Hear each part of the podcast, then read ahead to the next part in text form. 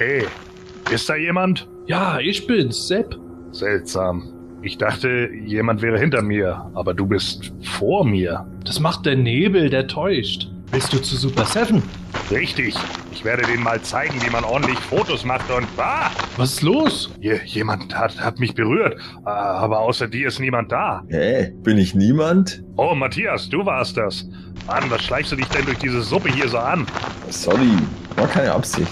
Ja, schon gut. Ich... Ah! Gordon, warum fällst du denn hin? Bist du betrunken? Äh, nicht mehr als sonst, aber jemand hat mich umgestoßen. Oh Mist, das war ich. Tut mir leid, aber man sieht ja echt kaum 10 Meter weit. M Michael? Genau, ich wollte mich. Äh, Mit den anderen beiden treffen. Ja, ja. Jetzt helft mir auf. Hier, meine Hand. Äh, Ah, Mann, warum wirfst du dich denn jetzt auf mich? Aber, aber das tue ich ja gar nicht. Jemand hat mir einen Tritt gegeben. Geister, Gespenster, weg hier, schnell! Unsinn! Sepp ist nur über meine Kiste mit Toys gefallen, die ich da hingestellt habe. Die habe ich da zum Verkaufen dabei. Ihr macht mich langsam wahnsinnig. Los, runter von mir, Sepp. Hilf mir hoch und packt eure Kisten aus dem verdammten Weg. So, na also. Und wer tippt mir ja eigentlich andauernd so penetrant auf die Schulter? Ich nicht, ich stehe hier vorne. Ich halte nur meine Kiste fest. Und ich hab dir aufgeholfen. Moment, wenn das keiner davon eu euch ist, wer dann? Das bin ich. Ah! Ein Gespenst! Nix wie weg! Ihr Götter, helft mir! Wartet, ich bin nicht so schnell wegen der Kiste. Aber wo wollt ihr denn hin? Ich bin's doch nur, Stefan. Mist. Ich hätte ihm vielleicht sagen sollen, dass ich total heiser bin. Das semanische Quartett. Präsentiert von planeteternia.de. Heute steht eine Krönung an. Genau gesagt sprechen wir über das Masters Hörspiel Nummer 35. Skeletor, König von Eternia. Das ist super. Dann finden wir sicher auch raus, warum schon wieder Stinkor im Hörspiel rumrennt. Aber auch News, Fanfragen und eine neue Moto Classics Biografie haben wir dabei. Richtig, und all das hört ihr jetzt in Ausgabe 147 des Semänischen Quartetts mit dem zum Stein erweichen stinkenden Sebastian Vogel aka Wiley. Stimmt, da kann selbst eine Matthias Köstler aka Melgo 23 schlecht werden. Dann muss Michael Reitmeier, aka Breitbert 14, mal schnell das Notfalldeo rausholen. Und das stammt natürlich von der Marke Gordon Volkmar, aka The Formless One. Viel Spaß! Das semanische Quartett. Präsentiert von planeteternia.de.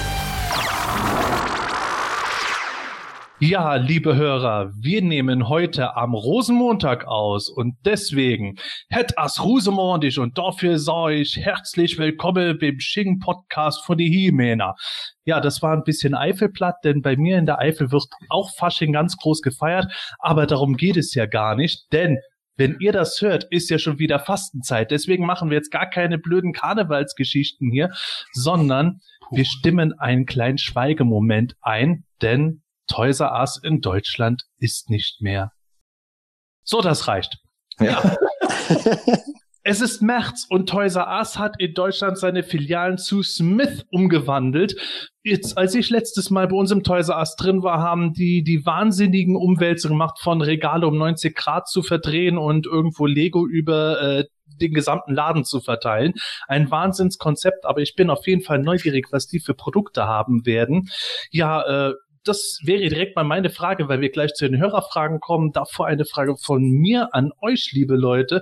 Wart ihr jetzt in den letzten Tagen oder Wochen auch mal bei Toys R Us drin und habt irgendwas von den Umwälzungen mitbekommen? Michael? Ähm, ich ehrlich gesagt nicht. Es ist schon sehr, sehr lange her, dass ich im Toys R Us war. Ähm, das letzte Mal war ich im Obletter in München, Spielzeugladen am, am Stachus. Aber im Toys R Us war ich schon lange nicht mehr. Ja, aber Matthias, du doch bestimmt.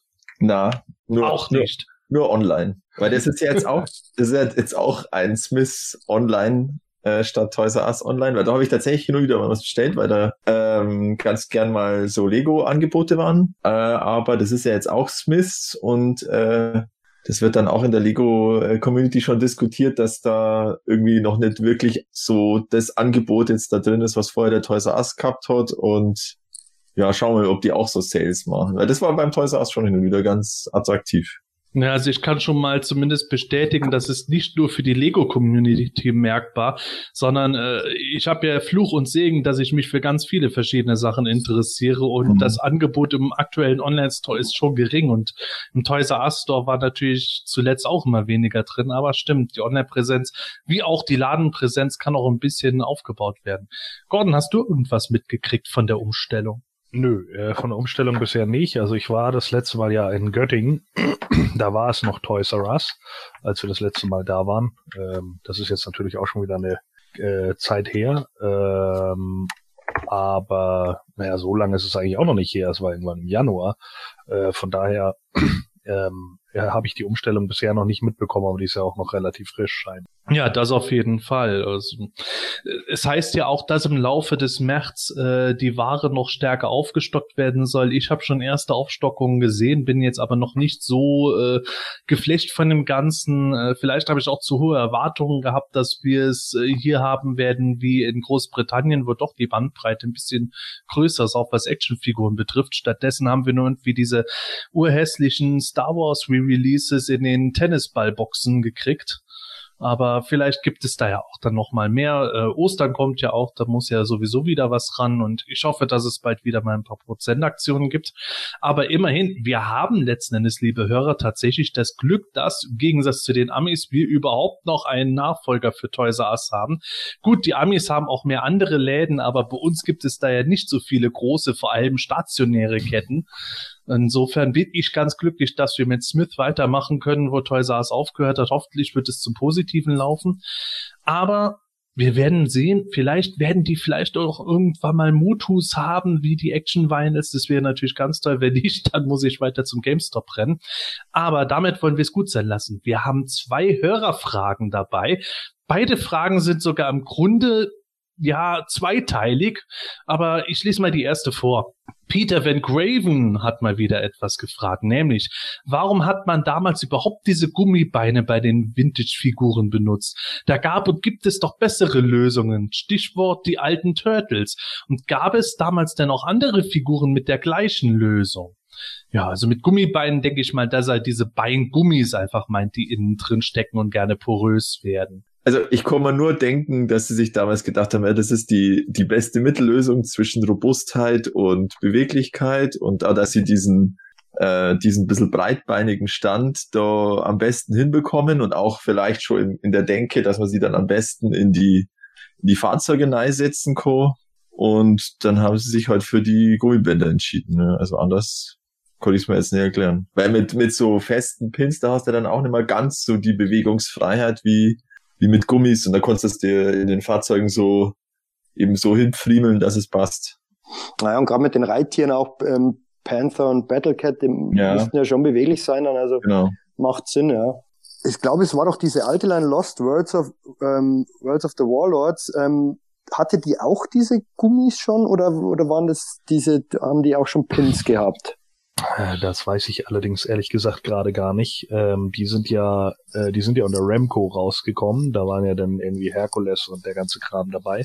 Ähm, und da bin ich jetzt gar nicht so ganz sicher, ob die die Gummis hatten oder ob die, weil ich habe die nur eingepackt, ich hatte davon keine Lose in der Hand, äh, oder ob die die äh, solche solche Eisenpins hatten, was auch einige von Remco hatten die kommen vor den ähm, Masters of the Universe, nee, oder? Nee, die sind von nee, 82. Nee. Ah, okay.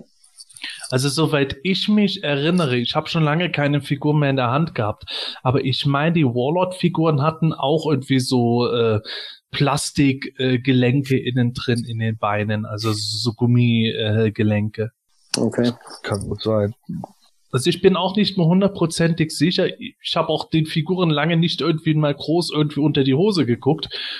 Das hört sich jetzt falsch an. Aber auf jeden Fall, also was die Gelenke betrifft, ich glaube, dass das auch so äh, Gummigelenke waren. Die waren anders, glaube ich, als bei Mattel, aber doch irgendwie ähnlich. Also das Material war einfach ein anderes, konnte aber auch reißen. Ich habe gerade mal nebenbei gegoogelt. Ähm, also hier habe ich einen Daimos, der hat ein abgerissenes Bein. Das sieht so aus wie, äh, wie ein Gummi.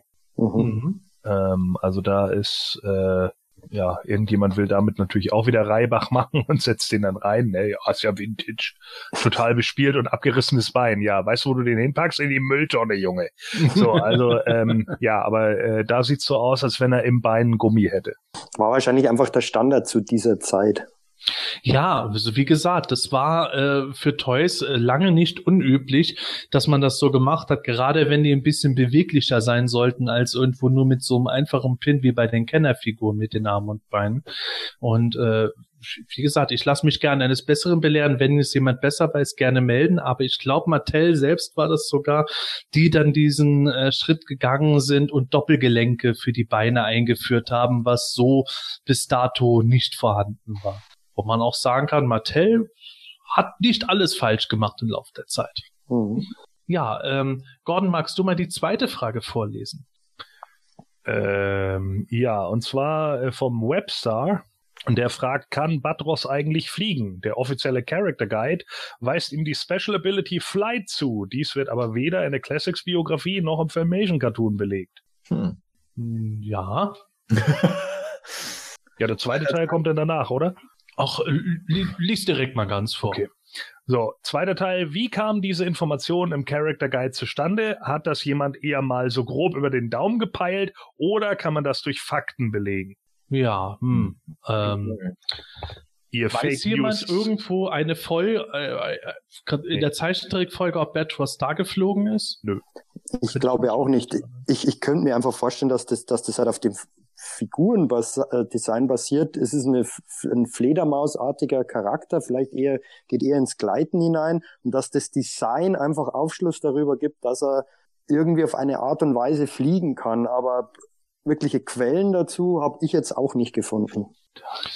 Habe ich auch den Verdacht, dass da, ich weiß jetzt nicht, aber ich kann mir vorstellen, dass halt da, äh, da gibt's halt das Feld Special Ability und dann muss man sich halt was ausdenken und dann Ah ja, der hat Flügel und dann nehmen wir also mal. Das, das würde ich noch irgendwo weniger sagen, dass sich das einfach einer irgendwo ausgedacht hat. Genau darum ging es ja im Character Guide nicht. Ja, ja, aber dass du sozusagen äh, Nein. Aus der, aus der, nein, dass du aus der Figur das sagst, der, der kann fliegen. Ne? Na, das wäre aber dann tatsächlich ein Irrtum. Oder das glaube ich, was ja. da geschehen ist. Ja. Also es, es war halt tatsächlich vom Character Guide so als Vorgabe, du hast nicht irgendwas reininterpretieren sollen. Und da hatten wir tatsächlich auch Sachen gehabt, auch in den Korrekturphasen, äh, wo das halt teilweise äh, zu krassen Korrekturen kam, wo wir dann gesagt haben, Moment, Moment, was, hat denn derjenige daraus jetzt gemacht oder sowas? Äh, von meinen eigenen Beiträgen auch, wo ich da teilweise Sachen gesagt habe, nein, nein, da, hast du jetzt was reininterpretiert. Der Satz muss genau so lauten, wie er geschrieben ist, sonst denkt man was anderes drüber. Ich kann mir halt vorstellen, ich weiß nicht, wer diese Biografie geschrieben hat, dass die einfach irgendwo, wie es mir auch bei manchen Sachen passiert ist, dann irgendwie gedacht hat, ja, ja, klar konnte der fliegen und dann erst irgendwo, wenn man so nachfragt, ja, wo ist er denn geflogen?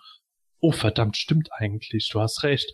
Also, also sowas konnte schnell passieren, obwohl wir irgendwie zwei Dutzend Leute hatten, die insgesamt äh, die Korrekturphasen auch mitbestimmt haben, kann das durchgeflogen sein. Und ich kann mich auch nicht dran erinnern, dass Batforce mal irgendwo anders aus dem Zeichentrick in den 80ern aufgetaucht ist und äh, irgendwo mal geflogen wäre. Von daher denke ich mal, dass das einfach irgendwo ein blöder menschlicher Irrtum war, wie ich bei irgendwas auch äh, aus Versehen irgendwas drin hatte bei den Hörspielbiografien, wo ich hinterher gedacht habe, oh Gott, wie konnte ich das schreiben und wieso habe ich das auch noch überlesen? Könnte vielleicht sein, dass im Filmation Style Guide erwähnt wird, dass er fliegen kann. Wie gesagt. Aber in dem Filmation Style Guide kommt Batros gar nicht vor. Okay, ja. Ja, dann ist es wahrscheinlich wirklich so passiert, dass, dass es einfach jemand angenommen hat aufgrund des Designs und dann ist es halt da drin gelandet. Ja. Äh, gut, man weiß es auch nicht. Batros, äh, könnte natürlich auch äh, von James Etok mitgeschrieben worden sein, weil der äh, sich super mit dem Cartoon auskennt. Wenn der jetzt dann irgendwelche Informationen von irgendeinem Original-Drehbuch oder so hat, wo das drin stand, dass Batros fliegen kann und er hat das mit eingewoben, dann würde das die Sache natürlich erklären. Aber wie gesagt, ich weiß nicht, wer an der Biografie mitgeschrieben hat, ob das eine Person war oder mehrere. Ich vermute, es waren mindestens zwei, weil wir das immer in Bereiche unterteilt hatten, nicht in Charaktere. Und die müsste man dann nochmal fragen. Also zuallererst, äh, das könnte in dem äh, Character Guide durchgeflogen sein. I see what you did there. Und zweitens natürlich Fake News, Hassverbrecher. Also Geld zurückforderungen und Hassmails bitte an Riley at planeteternia.de. Ja, gerne. Ich habe in letzter Zeit so weniger Hassmails bekommen. Super, Gordon, dass du die jetzt wieder aufleben lässt. Ja, ich meine, irgendwie muss ja eine Konstante in deinem Leben da sein. Ja, ich kam mir schon so unwichtig vor. Hm. Ja. so, ich habe übrigens gerade von einer Ex-Arbeitskollegin geschrieben bekommen, ihr, ihr, Typ hat ihr endlich einen Heiratsantrag gemacht, Gott sei Dank. Das ist ja höchst äh, interessant. Ja, das äh, interessiert natürlich unsere Hörer ungemein. Das Nein. waren jetzt die Short News. ja, genau. Ja, zu den Short News kommen wir jetzt gleich. Nur vorab, äh, wenn ich mich jetzt nicht vertan habe und irgendwas komplett übersehen habe, dann sind wir mit allen aktuellen Hörerfragen durch. Also, wenn irgendjemand seine Frage jetzt vermisst hat, meldet euch gerne, dann habe ich das bestimmt überlesen. Aber ansonsten, wenn ihr Hörerfragen habt, schickt sie uns gerne zu quartett.planetiturnia.de oder postet sie im Forum oder auf Facebook, wo auch immer. Eine Möglichkeit findet sich ja jederzeit und dann bringen wir die in einer der nächsten Folgen. Und bevor wir zu den Short News kommen, habe ich noch etwas, nämlich eine Ultra Quick News, beziehungsweise nicht Ultra Quick, sondern Ultra ähm, Up-to-Date-News, würde ich mal sagen. Denn, wie gesagt, heute ist Rosenmontag, wo wir die Folge aufgenommen haben. Und da geht es gerade hoch her, vor allem im deutschen Fandom, wegen den PowerCon-Exclusives. Ja, das habe ich jetzt gar nicht bei uns in den Notizen drin, aber ich finde, das ist wert zu erwähnen, denn Space, die ja den deutschen Vertrieb machen wollen, die haben jetzt nicht die kompletten, aber schon die groben Preise genannt gehabt. Und ja, Matthias, ich glaube, das kommt nicht so gut an, richtig? Ja, also ich sage jetzt mal kurz die Zahlen. Das 3-Pack mit Slammerite und Snake Troopern kostet circa 259 Euro. Der Horde Zombie Heman auf Einzelkarte wahrscheinlich 89,99. Und die Starburst Shira, also diese Puppe, wahrscheinlich 79,99. Und vielleicht zum Vergleich, äh, bei Big Bad Toy Store sind es 209 für das 3-Pack, 70 für den Horde Zombie und 64 für die Star Wars Cheater natürlich jeweils in Dollar und ohne Mehrwertsteuern, ohne Versand und bla bla bla.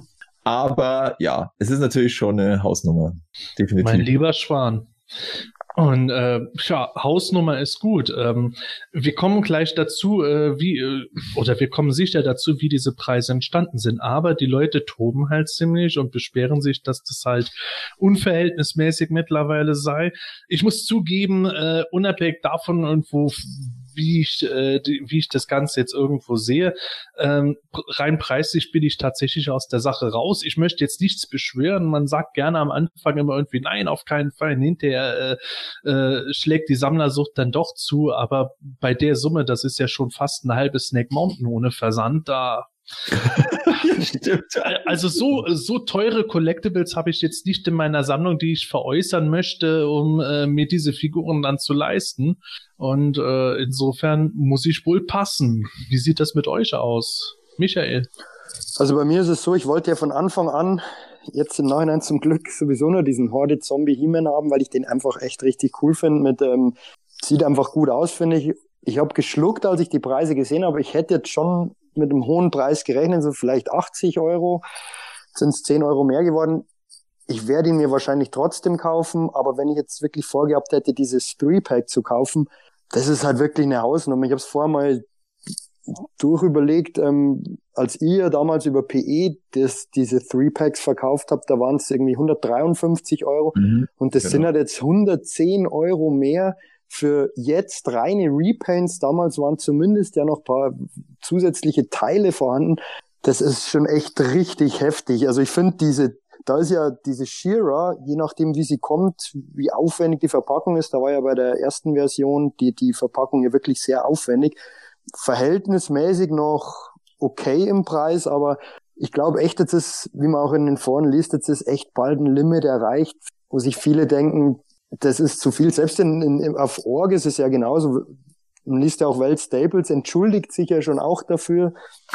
Und, und, und es geht halt nicht anders im Moment und er wirbt dafür, dass, dass sich die Leute irgendjemand suchen, der auf der PowerCon selbst ist und dann den Versand übernimmt für einen kleinen Aufpreis, aber puh, echt schwierig. Ich, ich wünsche aber nicht viel günstiger sei, klar. Äh, ich wünsche halt der PowerCon, dass, dass sie trotzdem alle Figuren losbekommen, weil sie finanzieren sie auch damit irgendwo und, und prinzipiell eine okay Sache, aber Also gerade für, für, für uns in, in Deutschland, die Preise sind natürlich schon heftig. Ja, Matthias, holst du dir was von den PowerCon Exclusives? Ja, also ich werde mir das 3-Pack holen. Und also ich bestelle da den Horde-Zombie He-Man für den Michael mit, sozusagen. Ihr teilt euch ein Komplettset. damit dann er die, damit er keine Portokosten zumindest zahlen muss. Und ähm, ja, es ist natürlich schon krass. Ähm, aber ganz ehrlich, es ist halt, es wird ja jedes Mal immer gesagt, so, jetzt ist wieder ein Limit erreicht. Das war ja auch schon dieses, oh Gott, wenn mal die Einzelfiguren über, über 30 Euro sind, dann bin ich raus. Ja. Jetzt sind wir bei 60 oder bei 50, je nachdem, wo man es stellt. Und Wobei man ja sagen muss, über 30 äh, wäre ja ohne Versand gewesen. Über 60 sind wir mit Versand, ohne Versand sind wir bei 35 Dollar. Ja, Dollar. Aber ich, ich bin jetzt auch vom Space-Preis ausgegangen sozusagen. Das sind ja auch 60 oder wenn du ein Komplettset kaufst, bist bei 58. Ah, verstehe. Pro Figur. Aber ähm, ja, also ich finde es auch, ich, ich finde es natürlich hoch, aber die Frage ist halt jetzt, was ist die Alternative? Also meiner Meinung nach ist die Alternative, es gibt gar keine. Es gibt einfach keine PowerCon Exclusives, also Figuren. Ähm, kann man natürlich auch sagen, ja gut, dann machen wir, dann, dann ist es halt so, dann, dann sind keine PowerCon Exclusives Exclusive Figuren mehr zu einem halbwegs darstellbaren Preis möglich, dann gibt's halt nur noch T-Shirts, Ende Gelände. Ich bin halt, ich bin halt der Meinung, ähm, dass vielleicht der Punkt erreicht ist, ähm, bei den Classics, dass die, dass man halt einfach sieht, gerade bei Collectors Choice, im Gegensatz zu Club, äh, Club Grayscale, die, die ziehen einfach nicht mehr genügend Leute, dass man vielleicht, also fürs nächste Jahr oder die PowerCon überlegt, ähm, diese Neo-Vintage-Figuren da irgendwie als Exclusives zu bringen in irgendeiner Variante. Die wären dann nicht ganz so teuer und glaube ich, die, da, da wären genügend Möglichkeiten da, um die noch an den Mann und die Frau zu bringen. Ähm, ich meine, wenn man vergleicht mit, mit letztem Jahr, da hat man komplett neue Charaktere bekommen für einen Preis, der echt okay war. Zwar auch natürlich teurer, es ist einfach so bei den Exclusives, aber ähm, vielleicht. Ja, aber wir haben ja jetzt heuer, wir haben jetzt heuer eben die, die, ähm, den Big Bad Toy Store und Space, das sind ja nun mal Unternehmen. Und letztes Jahr und vorletztes Jahr, da waren es halt Sammelbestellaktionen von uns und, und oder der Grayscale Con. Und da ist halt auch viel sozusagen an Arbeitskraft und an Stunden ist halt nicht das war halt ehrenamtlich, das haben wir halt gemacht, weil wir es gemacht haben. Und das, sowas muss halt Space und Big Bad Toy Store, die müssen das halt mit einkalkulieren. Und dann kommen, kommen halt solche Preise zustande. Und ja, wie gesagt, also es ist halt einfach, der Grundpreis ist schon so hoch, dass man dann eben mit dem ganzen Abwicklungszeug auf diesen hohen Preis kommt und dann muss man vielleicht auch konstatieren, okay, dann, dann geht's halt einfach nicht mehr zu einem akzeptablen Preis. Äh, so PowerCon Exclusives in der geringen Auflage, die sie wahrscheinlich ja jetzt sind, äh, zu produzieren. Und dann muss man einfach sagen, okay, dann gibt's halt einfach keine mehr, keine Figuren. Was war jetzt der, der Grund, warum die PowerCon Exclusives jetzt auf einmal so teuer sind? Weil der Grund ist, dass sie wahrscheinlich so eine geringe Auflage haben, dass halt die, diese Grundkosten auch so wenig Figuren verteilt werden. Das ist aber meine Moment, Theorie. Moment, Moment. Die PowerCon Exclusives sind doch im Preis jetzt aber nicht um mehrere, also um so viel gestiegen, sondern äh, ich glaube ich glaube irgendwo zum Beispiel eine Einzelfigur, die kostet jetzt irgendwie nochmal fünf Dollar mehr als letztes Jahr. Und äh, soweit ich es verstanden habe, ist die ganze Geschichte ja weniger irgendwo, dass die PowerCon Exclusives jetzt auf einmal so viel teurer geworden sind, sondern dass halt tatsächlich das über diese Händler halt deutlich teurer geworden ist, beziehungsweise Space halt die Arschkarte insofern hat, dass halt äh, die jetzt nicht direkt aus Japan irgendwie das Zeug billiger kriegen, sondern bekommen das auch erst aus Amerika nochmal zugeschickt und müssen ja, genau. dementsprechend die hohen Versandkosten dort mit einschlagen. Also ich, ich finde das halt im Moment auch ungeheuer schwierig, auch zum Beispiel im PE-Forum. Just heute Abend, wenn ich mir das anlese, es wird versucht, im Grunde jedem die Schuld zu geben. Es wird gesagt, dass Super Seven irgendwie abzockt, weil die die Preise so hoch machen. Es wird gesagt, die PowerCon schlägt viel zu viel drauf. Es wird gesagt, dass äh, Space zu viel draufschlägt, aber aber ich glaube, das ist tatsächlich irgendwie eher so die Geschichte. Die PowerCon hat ihre gewisse Marsch drin, mit denen sie halt ein bisschen was verdienen will, was jetzt aber auch jetzt nicht so un unfassbar viel höher ist als das, was wir von den letzten zwei Jahren gewohnt waren. Und dann kommt halt einfach die, der Fakt hinzu, dass die internationalen Versandkosten irgendwo amortisiert werden müssen und dann halt eben der Händler auch noch was dran ja. verdient haben möchte. Und das ist eher so die Geschichte dran. Ich glaube, Space wäre auch mehr als glücklich, wenn sie jetzt pro Figur beziehungsweise für eine Einzelfigur nur irgendwie 60 Euro ja. müssten. Was, was, was mich halt ähm, wundert, anscheinend scheint es nicht möglich zu sein, aber das, warum Space nicht direkt aus China auch wieder importieren kann, ob es jetzt, ob ähm, aus der Fabrik die Figuren erst nach Amerika geschickt werden und dann weiter ähm, verkauft, weitergeschickt werden nach Europa, wäre ja im Prinzip egal. Vielleicht liegt es an der Menge, aber ich, so wie ich das verstanden habe, ähm, ein gewisses Kontingent wird ja schon bereitgestellt, denke ich, für Space. Ähm, also von dem her, und, und rein von der, von der Produktionsmenge hat der Welt Staples auch gesagt, dass es etwas weniger sind, aber dass die, dass die Exclusive von rein von der Zahl, die produzi an, an produzierten Figuren relativ konstant ist seit den letzten Jahren. Ja, so habe ich es auch verstanden. Mit dem einzigen Unterschied halt, dass die äh, die letzten äh, zwei Jahre waren die Exclusives immer noch lange in Shops erhältlich, auch ohne gigantische Aufpreise. Und dieses Jahr ist natürlich irgendwo das Ding, was natürlich auch ein bisschen mit einer Grundpanik von äh, Sammlern spielen kann, dass es halt jetzt nicht irgendwo nach erst nach äh, Ende der Vorbestellfrist alles produziert wird, sondern dass eine feste Summe jetzt produziert wurde, die sich halt an die Vorjahre orientiert profitiert hat. Aber habe ich das richtig verstanden? Kann, ähm, kann theoretisch bei auf der Convention die Figur ausverkauft werden. Rein theoretisch. Rein theoretisch kann es ausverkauft werden, ja. Und natürlich, wenn der jetzt irgendein Händler reinkäme und kauft der jetzt äh, kistenweise das Zeug ab, dann oder sagt, er kauft kistenweise das auf und dann rechnet der Welt Staples nach und sagt dann irgendwie, okay, jetzt sind wir auf die reine Mondzahl, liebe User. Äh, wir sind jetzt auf die 1000 Exemplare gekommen, die wir produziert haben und jetzt ist alles weg. Das könnte natürlich geschehen.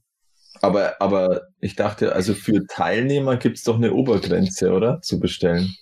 An der PowerCon. Das weiß ich, das weiß ich jetzt nicht. Da habe ich mich ehrlich gesagt nicht genug mit befasst. So. Wenn du das sagst, dann wird's bestimmt. Aber ja, das, das, das, das, da gibt es keine Info, aber es, also ich, ich dachte, aber, aber, aber das wird wiederum keinen Sinn machen, wenn der Welt Staples jetzt im Forum Werbung dafür macht, dass ähm, Non-Attendees. Ja, keine ähm, Ahnung. Ich glaube, da ist auch gerade, es ist jetzt der aktuell, ist ein bisschen Panik irgendwie auf allen Seiten. Keine Ahnung. Also, also für mich steht, für mich ist einfach klar, dass das, dass wir jetzt einfach so einer Grenze sind, wo, wo, wo sich's einfach äh, anscheinend, wo es nicht mehr billiger geht, das sowas halbwegs solche PowerCon Exclusives in der Auflage zu produzieren und wenn die, wenn das Fandom dazu bereit ist, diese, diese Preise zu zahlen, dann gibt es weiterhin. Und wenn nicht, dann nicht. Also ich glaube, im Moment ist es irgendwie so generell die Arschkarte für jeden. Für, ja, äh, genau. äh, für Super Seven ist es die Arschkarte, weil, weil die halt äh, jetzt irgendwo äh, teilweise, teilweise Zorn von Leuten mitkriegen, obwohl die da eigentlich gar nicht viel für können. Die haben halt ihre festen Preise und das war's. Äh, Well Staples kriegt jetzt irgendwo die Arschkarte, weil er angeblich zu teuer wäre. Dabei hat der halt auch nur irgendwo äh, das, aufge das aufgeschlagen und ohne Witz, ich weiß, was er, ich weiß, was er dran verdient. Und es ist wirklich nicht so, dass er davon irgendwie reich ist oder die komplette Convention finanziert. Im Gegenteil. Also das ist, bei weitem nicht so diese Abzockemasche, die manche draus machen, aber der kriegt halt die Arschkarte dafür, weil er angeblich jetzt der böse Bube da ist. Dann kriegt die Arschkarte Space-Figuren und äh, das Welt der Meister-Magazin, weil die zu viel draufschlagen, obwohl die auch nichts dafür können, dass halt irgendwie die Versandkosten noch irgendwo mittragen müssen. Also es hat keiner Schuld, aber alle sind scheiße drauf ich bin auch scheiße drauf, weil ich wollte alle Figuren gerne, aber äh, ich kann sie nicht wärst du jetzt weniger scheiße drauf, wenn sie jetzt mal klipp und klar sagen würden, okay, wir machen jetzt keine mehr, weil es eh jedem zu teuer ist und weil uns, weil uns der, der das Geeiere jedes Jahr zu blöd ist. Ganz ehrlich, ganz ehrlich, ich wär, ich fände konsequent. Ja.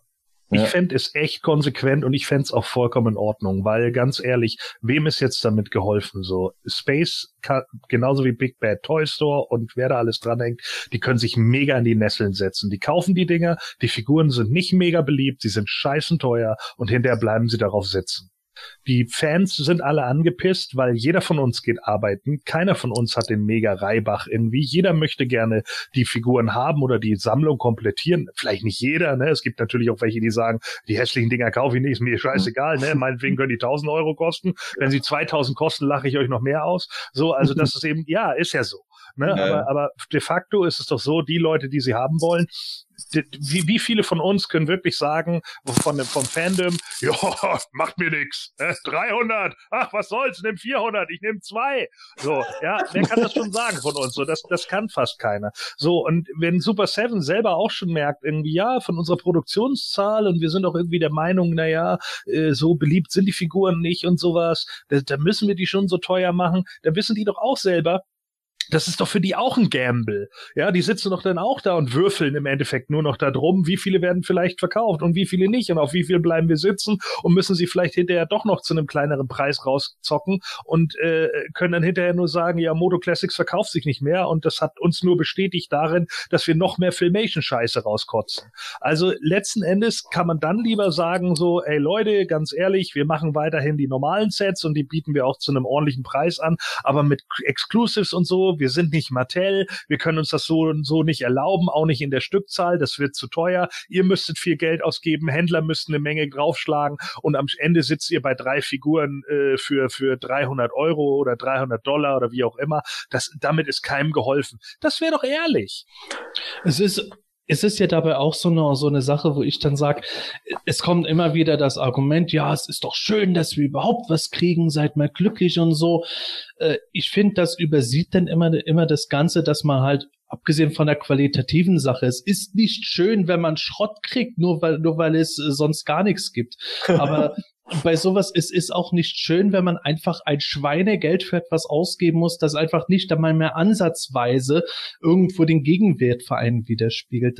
Das macht keinen Spaß, das, das verursacht Frust. Es gibt mit Sicherheit Leute, die freuen sich immer noch und sagen, ach ja, ist doch schön und gut. Und gleichzeitig kaufe ich noch meine Movie-Figuren und für Snake Mountain habe ich auch noch genug auf der Kante. Das wird schon alles, da esse ich mal einen Monat Tütensuppen und so weiter. Ist ja alles schön und gut. Aber mich persönlich frustriert das ungemein, wenn ich ich Figuren sehe, die ich eigentlich gerne, gerne haben würde. Aber dann ist der Preis so, dass ich sage, selbst wenn ich jetzt in meinem Toy Room gucke und verkaufe irgendwie meine restlichen Commemoratives und sonst was für ein Zeug und mache vielleicht noch eine Sammlung platt, die ich eigentlich gerne behalten wollte. Und dann kann ich sie mir leisten. Da bin ich aber immer noch nicht glücklich, weil ich dann denke, eigentlich habe ich zu viel dafür ausgegeben, ja. egal was der Preis ist. Das macht nicht glücklich. Das sorgt für Frustration. Und dann ist es tatsächlich, wie Gordon sagt, irgendwo an einem bestimmten Punkt auch mal ganz gut zu sagen, hey, wir können, wir können jetzt mal wegen auch irgendwie eine Vorbestellaktion machen, so Kickstarter-Aktion, aber das wird das Viech mindestens kosten. Wenn ihr das nicht wollt, passt schon, macht nichts, dann wird's nicht gemacht. Oder, oder man sagt von vornherein, wie wir es schon seit Jahren als Damoklesschwert hatten, irgendwann werden die Figuren einfach zu teuer, um sich noch ja. zu tragen. Das Ding ist ja auch, ähm, sehe ich genauso. Das Problem ist halt im Moment auch die, diese Menge wieder. Wir sind wieder bei der Menge. Es kommt einfach zu viel raus. Ich glaube, das Geschrei wäre weniger groß, wenn das jetzt meinetwegen ein Two-Pack wäre. Das auch meinetwegen dann 140, 50 Euro, Dollar kosten würde, auch für ein Two-Pack nur. Aber dann wäre es zumindest nur eins. Aber hier ist, das ist ja so eine enorme Menge. Wenn man jetzt diese Shira auch noch mitnimmt, dann zahlen wir, jetzt muss ich nachrechnen, 350, dann zahlen wir über 400 Euro ähm, 430, glaube ich, oder? Ja, 430 Euro. Und das ist halt echt heftig. Ähm, ich glaube, wenn das ist schon fast Snake Mountain Bike. Ja, ja, wirklich. Ähm, wenn man sich das jetzt mal hochrechnet, ähm, was Space da zahlen muss und draufschlägt, ähm, wenn sie Snake Mountain mal vertreiben, dann sind wir nah an den 1000 Euro dran, glaube ich. Ja, könnte sein, ja. Würde ich auch ja, vermuten. Ja, aber jetzt konnte, also es konnte jetzt auch, es ist ja jetzt keiner gezwungen, die, das ist jetzt auch ein blödes Totschlagargument, aber es ist natürlich auch jetzt keiner gezwungen, die Figuren zu kaufen, ja. Jetzt konnte jeder sagen, nö, das ist mir zu teuer oder ich finde die Figuren scheiße, ich kaufe sie nicht. Ende. Ende. Aber Und die, Komplett, die Komplettsammler sind ja gezwungen. Die Komplettsammler, aber, aber als Komplettsammler bin ich ja sozusagen, da habe ich ja eh so ein ganz anderes, äh, ein ganz anderes Mindset. Ja, da sage ich, ich kaufe mir alles, egal was. Und Apropos, da kaufe ich dann auch die letzte Variante, weil dort die, weil dort die Verpackung anders ausschaut, oder? Nee, aber, oder, aber da, das funktioniert ja aus meiner Sicht nicht wirklich. Ob Komplettsammler oder Cherrypicker ist dabei aus meiner Sicht egal. Äh, ich gebe dir vollkommen recht, man muss es nicht kaufen, wenn es einem persönlich irgendwo zu teuer ist. Ja. Aber das haben wir seit Jahren schon gehabt, wo die Leute auch schon damals bei 20 Dollar gesagt genau. haben, das ist eigentlich zu teuer für so eine Figur. Zu der Zeit, wo Marvel Legends noch für 8 Dollar äh, im normalen Einzelhandel waren.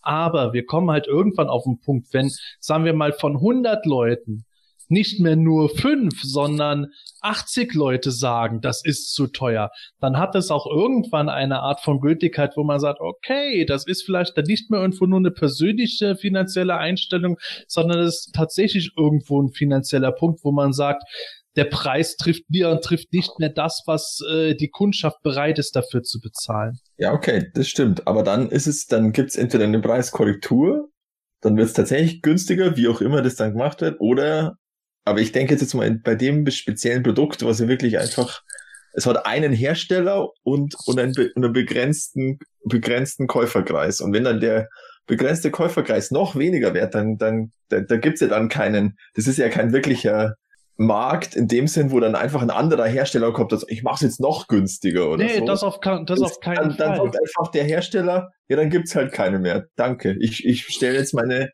äh, ich stelle jetzt weiterhin meine Reaction-Figuren für drei Cent her, die ich für, die für 10 Dollar verkaufe. Wieder schauen. Ja klar, darauf, zweifelsohne. Also ja. da kann man auch keinen Vorwurf ja. machen. Das ist Ende. ja logisch. Ja. Wir, also ich, wie wir auch Vorwurf. Ich würde auch wird mit Sicherheit nicht sein, dass die da jetzt irgendwo irgendwo Super Seven gigantische Margen haben, so dass sie sagen, ach, dann schrauben wir den Preis runter für die netten PowerCon-Leute künftig oder sowas. Das Problem ist tatsächlich, wie du sagst, wenn man es jetzt nicht kauft, dann gibt es halt einfach nichts anderes. Ich werf, ich werf auch keine aber das ist genau der Punkt, zu dem wir aus meiner Sicht jetzt kommen. Ja, okay, aber ich, ich werf auch gar, ich würde es auch jetzt gar kaum vorwerfen der, der sagt, genau. ich, tut mir leid, ich, das ist mir zu teuer. Es ist, es ist arschteuer. Es ist ein Luxusartikel sondersgleichen. Und da muss einfach jeder entscheiden, okay, ist es mir das wert? Aber zum Beispiel, ich entscheide mich ja auch für Dinge, die es mir nicht wert sein, wo ich zum Beispiel sage, okay, mir ist es nicht wert, äh, in ein Fußball-Champions League-Spiel zu gehen, wo ich für die Eintrittskarte 150 Euro zahle, bloß dass ich 90 Minuten Millionären zuschaue. Das ist es mir nicht wert. Mir ist es dann wieder zum Beispiel wert, jetzt in dem Fall 260 Euro für drei Figuren zu, äh, zu zahlen die dann wenigstens äh, eine Zeit lang in meinem Regal stehen. Das ist ja immer eine individuelle Entscheidung. Und jetzt ist es halt so, dass immer weniger sagen, okay, mir sind diese Figuren wert und vielleicht ist es jetzt dann auch das, das, das letzte Mal, dass PowerCon Exclusives in der Art rauskommen.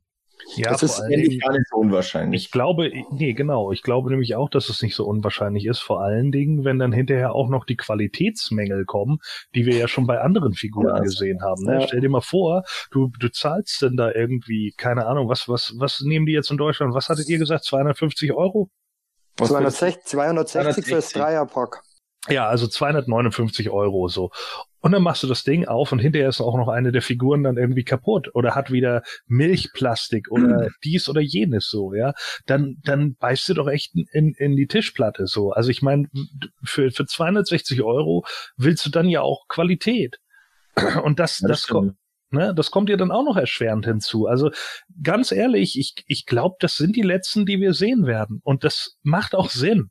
Zumindest die letzten Classics vielleicht. Ähm, weil Filmation, ja. glaube ich, ist ja nach wie vor ganz gut gelaufen. Auch bei den letzten PowerCon Exclusives sind ja auch überall ausverkauft beim Big Bad Toy Store und so weiter. Keine Ahnung. Holst du dir die eigentlich, Gordon, als Komplettsammler? Äh, ich bin da sehr, sehr, sehr am überlegen. Vielleicht warte ich auch noch ein bisschen. Ich glaube nicht, dass die irgendwie in Windeseile ausverkauft sein werden. Ähm, okay. Deswegen überlege ich mir das einfach mal. Ich gucke mal, wie, wie viel ich übrig habe dieses Jahr, wo ich irgendwie sagen kann, jo, da lege ich mir jetzt was zur Seite und dann kaufe ich die. Ich habe ja auch immer noch nicht Wave 2, also mit Karg und so. Die habe ich auch immer noch nicht. Aber die gibt's ja immer noch überall. Also ich kann sie ja immer noch kaufen. Ja. So ist es ja nicht. Stimmt, ja. So von daher, ähm, ich, ich warte einfach mal ab. Äh, momentan habe ich da einfach keinen Stress mehr und bei mir ist es halt einfach auch so, äh, mittlerweile, äh, irgendwie ist das Classics-Thema durch. Es ist einfach die Luft raus für mich. Und mit solchen Aktionen, äh, wofür jetzt vielleicht auch keiner im Einzelnen was kann, aber trotz alledem, das, ist, das führt nicht dazu, dass man mit mehr Begeisterung dabei ist, sondern eigentlich noch, also zumindest für mich, äh, eher resigniert und mhm. sagt, ja, okay, dann dann ist es das jetzt dann eben. Halt nicht, ja, genau, ja. ja, genau, dann eben ja. nicht so. Und, und natürlich, klar, äh, kann man dann sagen, ja, als Komplettsammler möchte ich schon ganz gerne alle Figuren haben, aber ganz ehrlich, ich habe auf einige Figuren so lange gewartet, ja, in anderen Toylines, da kann ich auch da 10 oder 15 Jahre drauf warten. Ich kann so lange warten. Ihr auch? ja, ich tatsächlich jetzt nicht. Ja. Es, es ist halt mittlerweile, finde ich, ein bisschen traurig, weil, weil einfach mittlerweile viele Frusterlebnisse mit dabei sind. Ähm, sei es irgendwelche Figurenvorstellungen, wo man sich dann freut drauf und, und dann kommen irgendwelche Fotos, kommen wir ja später noch zu sprechen. Und, und, und es geht irgendwie so dahin, es, es, es, es kommt wenig, wo man irgendwas vor, mhm. vorgestellt bekommt und dann sich wirklich lang drauf freut, wie es früher war, teilweise, oder vor, vor ein paar Jahren. Ähm, es kommt immer sofort irgendein Faktor, der irgendwie Frust mit reinbringt. Und das ist echt schade mittlerweile, mhm. weil es eigentlich ist ein Hobby und soll ja Spaß machen, aber man regt sich eigentlich ja. viel zu sehr auf. Aber das ist bei Hobbys aber auch, das ist, gehört aber bei Hobbys auch dazu, dass man sich furchtbar über Dinge aufregt, die es eigentlich nicht wert sind. Klar, das, das macht ja die Leidenschaft aus, aber. Das irgendwo gegeben sein. Dass man, da, unterm Strich muss die Freude überwiegen. Eben, ja, das stimmt. Eben. Ja, eben. Aber und ich finde halt auch, äh, natürlich, wir haben das jetzt seit über die Jahre hinweg immer wieder mitbekommen und natürlich saßen auch wir schon bei vielen Sachen, wo sich andere Leute im Forum da das Maul zerrissen haben, wo ich augenrollend da saß und dachte, wow, First World Problems. Natürlich sind es das, so, das steht ja außer Frage. Aber es geht hier jetzt ja auch irgendwie darum, dass es mittlerweile ja um einen Faktor geht, der nicht mehr unerheblich ist mit dem Geld. So, und das ist ja genau der Punkt. Das muss man ja einfach so sehen. Hier geht's jetzt ja nicht nur darum, dass ein Stinko vertauschte Unterarme hat, sondern hier geht's einfach darum, so, ey, du, du, du zahlst dich da echt dumm und dämlich. Also ja. das ist, puh, ja, also ich finde das schwierig. Und dann, dann klar, da muss man die Entscheidung fällen, okay, das ist zu viel, ich höre jetzt auf. Also ja. zumindest jetzt mit konkret Masters of the Universe Classics genau. in der Form. Ich glaube, es wäre auch was anderes bei mir persönlich, wenn das jetzt äh, äh, unter anderem die Masken der Machtdämonen gewesen wären und sie nicht irgendwie billige Repaints mit Stoffsachen wären, sondern wirklich mit vielen neuen Teilen, wo ich sage, boah, das sind die Masken der Machtdämonen, genauso wie ich sie mir seit Jahren wünsche und vorstelle. Da hätte ich wahrscheinlich irgendwie übertrieben gesagt, den Preis für das Two-Pack gezahlt, den jetzt äh, die Leute für das Dreier-Set veranschlagen. Weil ich einfach sage, die muss ich haben. Da ist mir der Preis schon so sekundär, futz egal. Aber bei diesen Figuren, der Slime Petimen ist cool, aber ich brauche nicht ums Verrecken. Das, das genau. Dreier-Set ist cool, aber ich brauche es nicht, bevor ich sterbe. Und das sind dann einfach Sachen, wo man dann am Ende die Priorität ist. Und das merkt man bei vielen. Aber ich glaube, wenn die PowerCon zum Beispiel nächstes Jahr wieder so Filmation Exclusives bringen würde, je nachdem, was die daraus machen, dann äh, glaube ich, dass zumindest international wieder mehr Leute auch äh, da sein würden. Beziehungsweise in Deutschland ist es mit Filmation ja immer so eine gewisse schwierigere Sache, aber lass mal wieder so ein paar wichtigere Charaktere da sein. Und gerade bei Filmation kann man irgendwann mit vielen Teilen dann auch viel machen, wo man tatsächlich nur noch mit einer Stoffklamotte oder einem Plastikteil, das dann vielleicht noch produziert werden kann, wieder was rausholt. Also ich glaube, das Potenzial für künftige Exclusives ist schon noch vorhanden. Die werden sich jetzt eher schwer tun dieses Jahr, weil die wieder so starke Obskuritäten haben, womit wir wieder zu diesem Punkt kommen, aber dazu kommen wir gleich in die News auch noch, was äh, genau. die Moto Classics betrifft.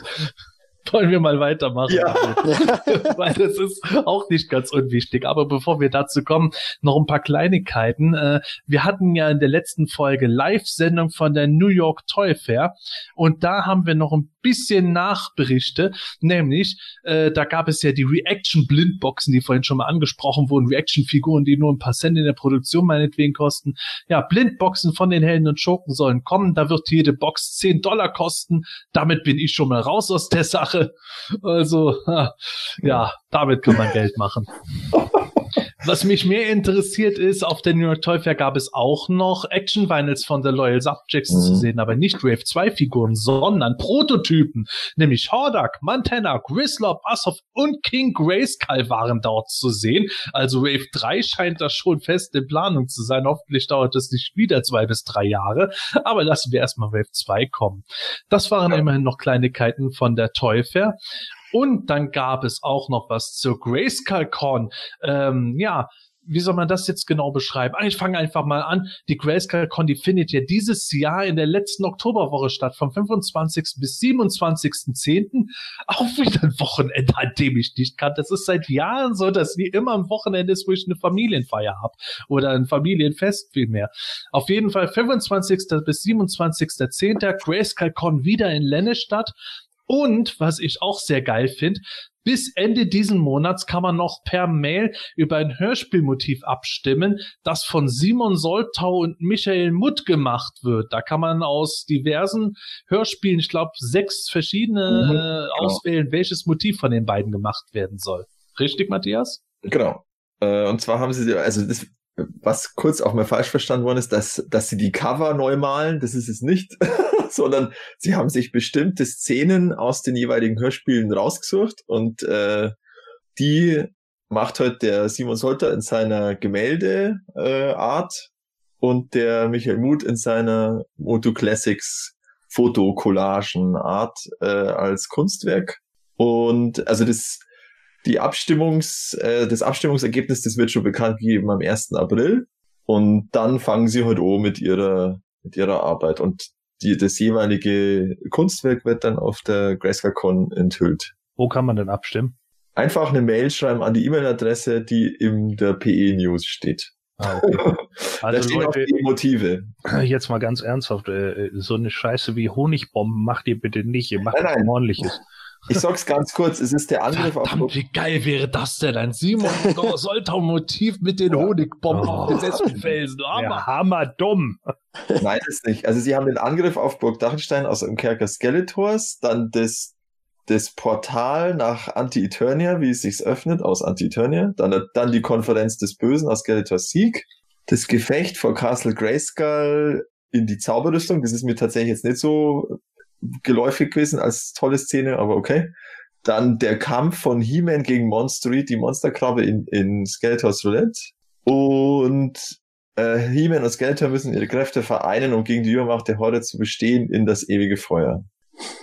Genau, also ja. keine Honigbomben und keine so richtig Hörspiel-Only-Szenen, also mit Goras oder eben mit Honigbomben oder das, das, haben sie, das haben sie ja extra auch gesagt, weil, genau, weil, weil gerade das auch Anklang findet. Genau, weil das, der Simon, glaube ich, ja seine, seine, ich weiß nicht, ob seine Poster auch international vertreibt, aber er hat ja auch bei diesem MadDuck äh, Mad Abo dazu beigetragen. Ja. Ähm, aber ich finde die Aktion echt eine super Idee.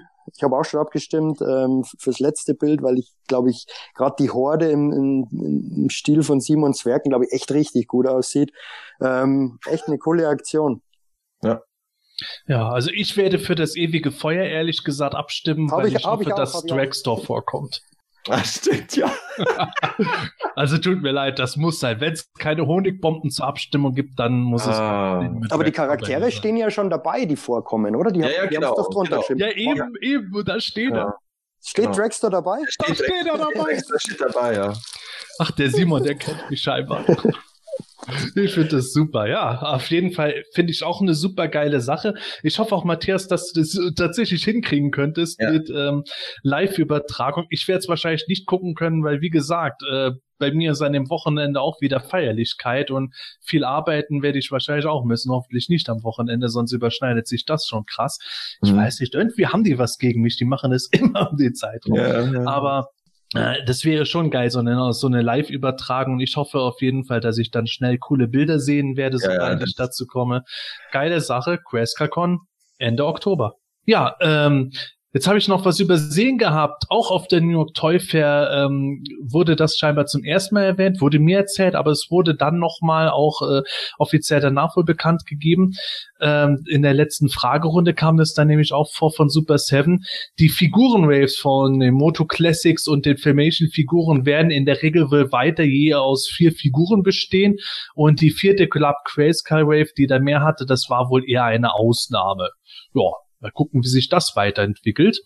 Und äh, nach wenigen Tagen vergriffen war schon der Masters Film Soundtrack vom 1987er Film, den es bei Note for Mode Music gab. Mhm. Ja, ich ja. weiß, äh, Matthias hat's bestellt. Hat's noch einer von euch bestellt? Nein, ich nicht. Ich auch. Aber ich, ich hatte noch gar nichts in der Hinsicht und äh, dann habe ich mir gedacht, ach, bestelle ich mir doch, weil ich fand die Aufmachung ganz schön und die, die Idee, dass das, das Originalalbum von 1987 und dieser neue da von La La Land Musik, also so halt wirklich die komplette Musik sozusagen, die wo, wo teilweise auch Film, genau, äh, wo halt im Film nicht so verwendet oder halt anders verwendet war. Ähm, ja, weil ich hatte es ja eh noch gar nicht und darum, da waren wir dann gerade so in diesem Filmfiguren-Vibe und dann, ja, okay, das geht auch noch. ja, kam zum perfekten Zeitpunkt. Ja, also ich, ich habe das ja gemutmaßt, aber also das war schon sehr schlau. Also, genau. Ja, also aber war eben sehr schnell weg. Also es kein drei Tage oder so, glaube ich. Ja, das wollte ich gerade sagen. So drei, vier ja. Tage. Damit hatte ich jetzt auch nicht gerechnet, dass es so ja. schnell weggeht. Meins wäre es nicht gewesen. Äh, meine Frau hatte mal die Original-CD gehabt. Die haben wir dann verkauft, weil also mir gibt der Soundtrack ehrlich gesagt nicht so viel. Es sind ein paar nette Scores dabei, aber ich höre mir andere Soundtracks ehrlich gesagt lieber an. Ich habe mich da schon bewusst aus der Diskussion im Forum rausgehalten. Ja. immer schwierig finde, wenn das so auf Geschmäcker losgeht, wo einer sagt, das ist, das ist für ihn voll 80er und Kindheit und top und ich sag dann, für mich ist es eher mau. Das ist einfach Geschmackssache. Genau. Aber äh, wer, wer Spaß dran hat, jederzeit gerne. Und ich glaube, so schnell wie das verkauft wurde, da wird es auch irgendwann nochmal äh, eine Produktion davon geben, wenn die merken und wo das lohnt sich. Spätestens, wenn der Film mal endlich in Prag gedreht wird, oder Gordon? da gibt's ja von da einen Soundtrack. Nein. Ja, genau. Auf Polnisch. Von, von Hans Zimmer natürlich. ja. Aber bleiben wir beim Film. Filmfiguren Collector's Choice von Moto Classics Wave 3 hatten wir auf der New York Teufel gesehen. Die Wave ist auch aktuell vorbestellbar, unter anderem auch natürlich über unseren Webstore bei motoclassics.de, um ein bisschen Eigenwerbung zu machen. Das hilft uns ja auch ein bisschen. Aber ja, das kam irgendwie nicht so gut an, als die Vorbestellung gestartet hat bei Super 7. Denn äh, die Leute sind nicht etwa sauer, dass die Figuren erst im Sommer kommen, was ja sogar recht früh ist, sondern die Bilder, die im Shop zu sehen sind, die gefallen den Leuten nicht. Also vielleicht hat Super Seven die Bilder mittlerweile ausgetauscht, aber stand jetzt heute, wie gesagt, Rosenmontag, mhm. da gibt es Bilder, die kamen so dermaßen scheiße an. Also da war schon wieder der nächste Shitstorm garantiert. Ja, das ich glaube, du warst der Erste, der die gezeigt hat. Ja, das, das ist ja genau das gleiche, das ist ja genau das, was ich vorhin gesagt habe. Ähm, man freut sich auf die Figuren, ähm, sehen echt, die Prototypen sahen echt richtig gut aus und dann kommen diese Fotos raus. Erst alle freuen sich ja sofort bestellt und dann schön, lang, schön langsam beginnt Nach der Bestellung die Fotos angeschaut. Sehr gut. Und dann ähm, es wird zwar, Brian Flynn hat behauptet, dass das exakt die gleichen Figuren sind. Mhm. Dann wurden sie aber aus meiner Sicht bei Photoshop bearbeitet, weil der, der, der God Skeletor oder wie er jetzt heißt, Hyper Skeletor ist definitiv jetzt komplett Gold, ohne, mit, mit kaum Schattierungen und, und das war er schlichtweg bei der, bei der Vorstellung nicht. Ähm, keine Ahnung, ob die Beleuchtung wirklich so unterschiedlich, weil man, man muss es ihm ja zunächst, wenn er sagt, es sind die gleichen Figuren, wird schon vielleicht was dran sein, aber dann, dann sind es echt richtig schlecht fotografiert worden. Und aus Marketing-Sicht von Super 7 wieder absolute Nullnummer. Ähm, wenn ich solche Bilder online stelle, und, und Sie kennen ja mittlerweile die, die Moto-Community und wissen, dass die Leute da ganz genau drauf schauen, dann schaue ich halt noch einmal drüber. Es ist jetzt nicht ein Unternehmen, wo Tausende von Leute arbeiten, wo was durchrutscht, sondern das sind, weiß nicht, wie viele Leute das sind, vielleicht zehn oder so. Das sollte halt dann der Chef nochmal drüber schauen. Sie sind, Sie sind halt ein Unternehmen mit zehn Mitarbeitern, wo was durchrutscht. Ja, aber das, das also, ist, allein schon, im Moment ist ja auch dieser Conan im Moto Classics äh, Körperbau erhältlich, der auf dem Marvel-Cover aus den mhm. 70ern basiert, gleichzeitig. Da allein schon ist das Bild besser.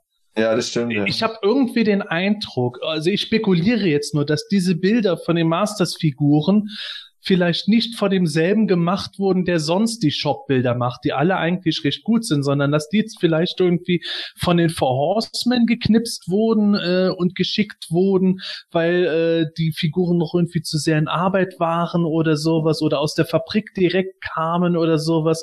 Also irgendwie sieht das Ganze für mich aus, als wären die auch vom anderen Hintergrund geknipst worden mit ungünstigen Verhältnissen, nicht mit der gleichen Kamera, mit den Einstellungen. Und dann hat einer noch versucht, in Photoshop das irgendwie ein bisschen besser raus rauszuholen. Das sind so die typischen Sachen, die ich selber auch kenne, wenn ich beschissene Bilder mache und ich bin ein beschissener Fotograf. Ich bin guter Mediengestalter, aber ein scheiß Fotograf und muss dann immer viel über Photoshop etc. rausholen.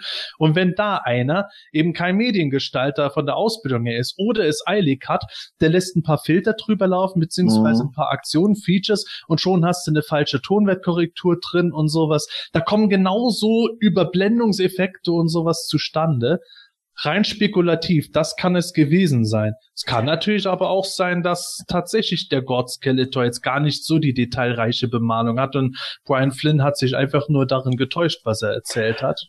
Man weiß es nicht. Oder, oder andere, andere Theorie, Gott, der Brian Flynn hat mittlerweile so die Schnauze voll von ähm, Collector's Choice, dass, dass es absichtlich so schlechte Fotos macht und dass keiner kauft und er das Thema endlich abschließt. wow. kann. Oh mein Gott, ja. die Illuminaten sind da. Verschwörung. oh, ich weiß nicht. Aber manchmal glaubt man es ja wirklich, ne? Also es ist. Ja, das ist schon ein arger Fettnapf. Das versteht man nicht, warum. Ja, aber da können wir auch direkt das nächste reinbringen. Es ist ja tatsächlich so, dass mittlerweile, ich habe es ja schon die ganze Zeit immer wieder versucht, über die Blume mitzuteilen und zu sagen, dass aus meiner Sicht diese die Mote Classics ohne die Filmfiguren irgendwann gar keine Chance mehr haben, dass die Filmfiguren ja. so das Letzte sind, wenn man jetzt nicht irgendwie so weitere Ultimate Raves mit Kerncharakteren in ordentlichen Updates macht, die noch irgendwo was reißen, weil es einfach mit Obskuritäten kommt man nicht mehr weit. Und wie wir jetzt schon mit dem PowerCon Exclusives geredet haben, mittlerweile ist das Zeug so obskur, da kriegt man einfach nur noch Splittergruppen, die dann am bestimmten Preis einfach sagen, nee, nix mehr für mich. Und äh, das wird jetzt mittlerweile auch über Leute wie Val Staples so ziemlich deutlich äh, auch gesagt, dass halt wahrscheinlich wenn diese Wave sich nicht gut verkaufen sollte, ich glaube, dann haben wir ein richtiges Problem, was Masken ja. und Machtdämonen und so betrifft. Ja, Befürchte ich auch leider, ähm, weil die, die, ich meine, wir sind da alle einer Meinung, wir hätten die alle noch furchtbar gern. Ich hätte auch die Lady Slither und, und Hunger the Harpy gern. Die, also diese Vierer Wave, ähm, wenn kommen würde, dann würde ich sagen, okay, für mich ist okay jetzt mit Class Classics, aber ähm, ich sehe es auch so, wenn die jetzt nicht ziehen, dann, dann war es das wahrscheinlich wirklich. Und ähm, genau, NA-Charaktere sollen ja, ähm, wurde ja auch eine klare Absage erteilt ähm, in der letzten Fragerunde. Und wenn auch keine NA-Charaktere mehr bei Classics kommen werden, dann bleibt ja nicht mehr allzu viel übrig. Ähm, ich persönlich finde das wahnsinnig schade, weil ich da das noch das größte Potenzial sehen würde drin. Da gibt es so Sachen wie Lizor und Stackhorn, gerade die Space Mutants. Aber ich glaube, die kann man sich jetzt wirklich komplett abschminken. Ja, das ist auch so eine Sache mit den New Adventures Figuren, das verstehe ich sogar vollkommen. Wenn wir schon, also wir wissen, dass die zweite Wave sich nicht gut verkauft hat und die erste Wave, dass da mit Sicherheit Quake, obwohl er endgeil aussieht, äh, mit Sicherheit nicht der Topseller war, wissen wir auch, weil die New Adventures Figuren sich noch nie so richtig gut verkauft hatten. Oh. Aber ähm, ich verstehe es halt, da, ich verstehe es halt, dass sie sagen, okay, New Adventures müssen sie mit so vielen neuen Teilen machen in der Toyline, wo sie, wo sie sowieso schon im Überlegen sind, ob sich das Ganze rentiert. Mhm. Das lassen sie erstmal außen vor. Kann ich verstehen. Da würde ich ehrlich gesagt am liebsten es haben, dass sie dann irgendwo sagen, okay, da können wir, da können wir jede Figur zum Preis von Mondpreis 45 Dollar anbieten, wenn ihr über eine Kickstarter-Aktion äh, bis Monatsende so viele zusammenbringt. Das fände ich eine ganz nette Sache, dass wir zumindest noch ein paar irgendwie auf die Schiene bekommen könnten. Aber ähm, es ist halt schon eine bittere Sache. Ich glaube, sowas wie Hunger oder Hunger the Harpy werden wir in der Filmation Toyline einfach sehen. Ja. Aber wie bitter wäre es, wenn wir aus dieser Toyline herausgehen und wir haben nicht zumindest noch die Masken der Machtdämonen bekommen, aber dafür haben wir The Mighty Spectre, Sideshop, Sir Laserlord und ähm, ja, Du musst dann am Sideshop so einen Dämonenkopf aufsetzen. Dann ist das auch ein Masken der Macht. Ja, mein. Das, das will ich nicht gehört haben. Nee. Ja, aber wenn man es genau nimmt, äh, diese ganzen, wo du jetzt gesagt hast, diese Obskuritäten, gut, das eine war so ein kleines Mini-Abo, aber trotzdem die anderen Obskuritäten, die sind ja im Grunde früher bei Matty Collector ja auch immer nur so im Abo mitgeschwappt. Und, und die großen Verkaufsschlager für die Abos waren ja auch nur die die Core-Charaktere, sag ich jetzt mal, ja. Und die anderen mhm. hat man halt mitgenommen. Es hätte jetzt auch keiner einen Abo gehabt für einen Decker oder für ein äh, Horde Prime oder sowas. Ja klar, das war natürlich also, auch Teil des Abo-Konzepts, genau. wo man gesagt hat, ja. auf die Weise können wir was finanzieren, was im Fall genau. von Fighting Fumin dann auch auf Dauer irgendwo schiefgelaufen ist. Ja, genau, irgendwann hat man es halt übertrieben anscheinend und ja. äh, jetzt diese vier Wave, vierer Waves, wo dann nur noch so Obskurit Obskuritäten drin sind, äh, wo gar keiner mehr drin ist, der, der die Wave zirkt, das ist halt dann schwierig. Aber das, das haben wir ja auch schon besprochen. Sie hätten ja die He-Man und Skeletor als Filmvarianten, also Filmfiguren rausbringen können und dann halt noch eine ein, ein A-Variante reinschmeißen und noch irgendein und Lady Slither meinetwegen und dann ja. nächste Wave. Ähm, aber ich glaube, God Skeletor und. Aber vielleicht ist es jetzt einfach schon so weit, dass sie sagen, okay, jetzt, dass wir wenigstens diese die Filmfiguren nutzen, äh, müssen wir die jetzt raushauen, weil wenn, wenn die, wenn da sozusagen äh, was anderes dabei ist und das wird schlecht verkaufen, dann können wir die anderen auch nicht mehr machen. Stimmt natürlich, ja. Aber Wer was weiß, halt, Wer weiß, reine Theorie. Also vielleicht ist es auch tatsächlich so, äh, wovon ich auch äh, überzeugt bin, Super Seven hat ja immer betont, sie machen das, worauf sie Bock haben. Ja, genau. Und ich glaube, Brian Flynn und Co. haben auch gar nicht so viel Bock auf diese Kuriositäten, die sie selber nicht kennen. Deswegen haben sie sich ja auch von Fans immer äh, ähm, raten lassen und sind nach diesen Listen gegangen. Und dass sie jetzt gesagt haben, auf die Filmfiguren haben sie schon irgendwie mehr Bock, weil das genau die Art von obskuren äh, Kram und äh, Kram so in 80er, in Anführungszeichen Trash, äh, äh, der ihre Kundschaft zieht. Ja, das stimmt. Die, haben, die hoffen sich davon einfach mehr. Und äh, vielleicht sorgt das dann auch dafür, dass sie dann sagen, ja, okay, das hat generell noch was bewirkt, jetzt hauen wir dann die nächsten Filmfiguren noch raus. Und vielleicht gibt es auch sowas, ich wäre zum Beispiel dafür, dass sie diesen Skeletor vom Film nochmal bringen mit einem anderen Kopf weil das ist ja jetzt William Stout Collection. Ich finde, wir brauchen oh. noch den finalen Filmkopf, der sich doch deutlich unterscheidet. Sie könnten auch von mir aus den Skeletor noch mal ein bisschen umwandeln und bringen den wie in den Marvel Star Comics, wo Skeletor das Filmoutfit aber mit äh, den Toy-Farben getragen hat. Ja, stimmt, ja, da kommen wir das Repaint-mäßig von Ja, so als, so als Exclusive wie Laughing Prince Adam und sowas. Ja. Kann man auch machen. Also ich glaube, da gibt es noch potenziell Geld rauszuholen, genauso wie das man einfach anbietet. Leute, es rentiert sich nicht mehr so. Wir wir bieten jetzt einmalig irgendwo, äh, wenn es jetzt hart auf hart käme, das letzte, die letzte Wave, die bieten wir jetzt an, wenn ihr die jetzt da und da über eine Art äh, Kickstarter-Aktion irgendwie euch findet, dann machen wir die noch bevor Schluss ist oder dann machen wir auf die Weise weiter. Wenn das für die die sicherere Methode ist, dann wäre ich da auch noch dabei. Nur die es Dämonen ist, brauchen wir. Es ist halt extrem bitter, finde ich, dass gerade im NA-Jubiläumsjahr die Absage erteilt wird. PowerCon-Schriftzug im, im, im NA-Style und dann. Ja, mei. So läuft's. Ja. ja aber vielleicht noch mit zu den Filmfiguren, äh, da ist ja jetzt auch, so, also zumindest durch die Beschreibung in den Bestellseiten ist ja jetzt wohl doch kein Wechselkopf beim He-Man dabei, der ja eigentlich rumgelegen ist auf der Toy Fair. Doch, der Brian Flynn hat es bestätigt, dass, dass er dabei sein wird, soweit ich weiß. Echt? Oder? Echt? Adi, ich, ich habe mal wieder auf Instagram oder woanders. Ich weiß nicht, irgendwo im, auf irgendwelche sozialen Medien habe ich es gelesen. Okay, weil ich habe nur, er hat nur immer darauf geantwortet, auf die, auf den Sachverhalt, dass es eben die nicht andere Figuren sind, aber das haben ja auch Leute gefragt, was ist mit dem Wechselkopf vom He-Man und da hat, also da habe ich nichts gesehen, dass er da drauf eingegangen ist. Ich hätte gedacht, ich habe was gelesen, ähm, aber dass ja, dann, verschiedene News waren, kann auch sein, dass ich mich täusche, aber dann, ich glaube eher ja. Okay, schauen wir einfach mal, was in der Packung da drin ist. Weil ich den Kopf aber auch gar nicht so unterschiedlich fand, den Wechsel. Ja, der hat einfach also einen längeren habe ich gesehen, war ein bisschen anders und eine locker anders geschwungen, ja, aber. Vielleicht, vielleicht war es auch einfach nur früherer Entwurf vom Kopf oder so.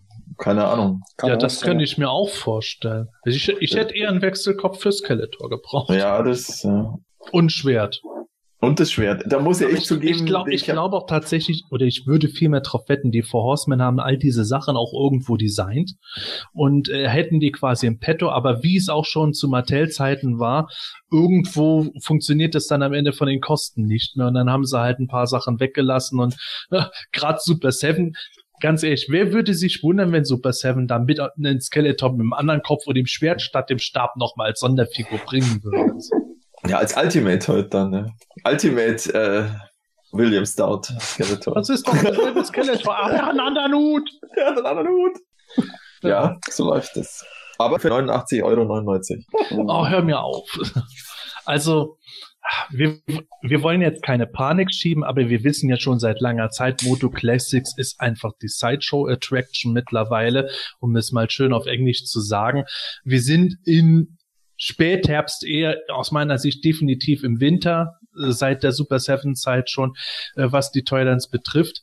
Und man muss jetzt einfach um alles dankbar sein, dass noch irgendwie kommt, dass äh, auf möglichst viel Resonanz stößt. Ich hoffe weiterhin, dass die Filmfiguren hohe Resonanz haben. Ich glaube, sie haben das größtmögliche Potenzial von allen übrig gebliebenen Charakteren dafür. Ja.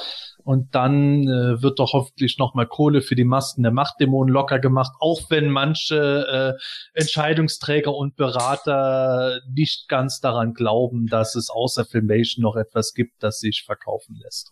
Super Seven muss es halt wirklich während der Verkaufs-, äh, während der Vorbestellphase noch schaffen, diese gescheiten Bilder irgendwie aufzutreiben.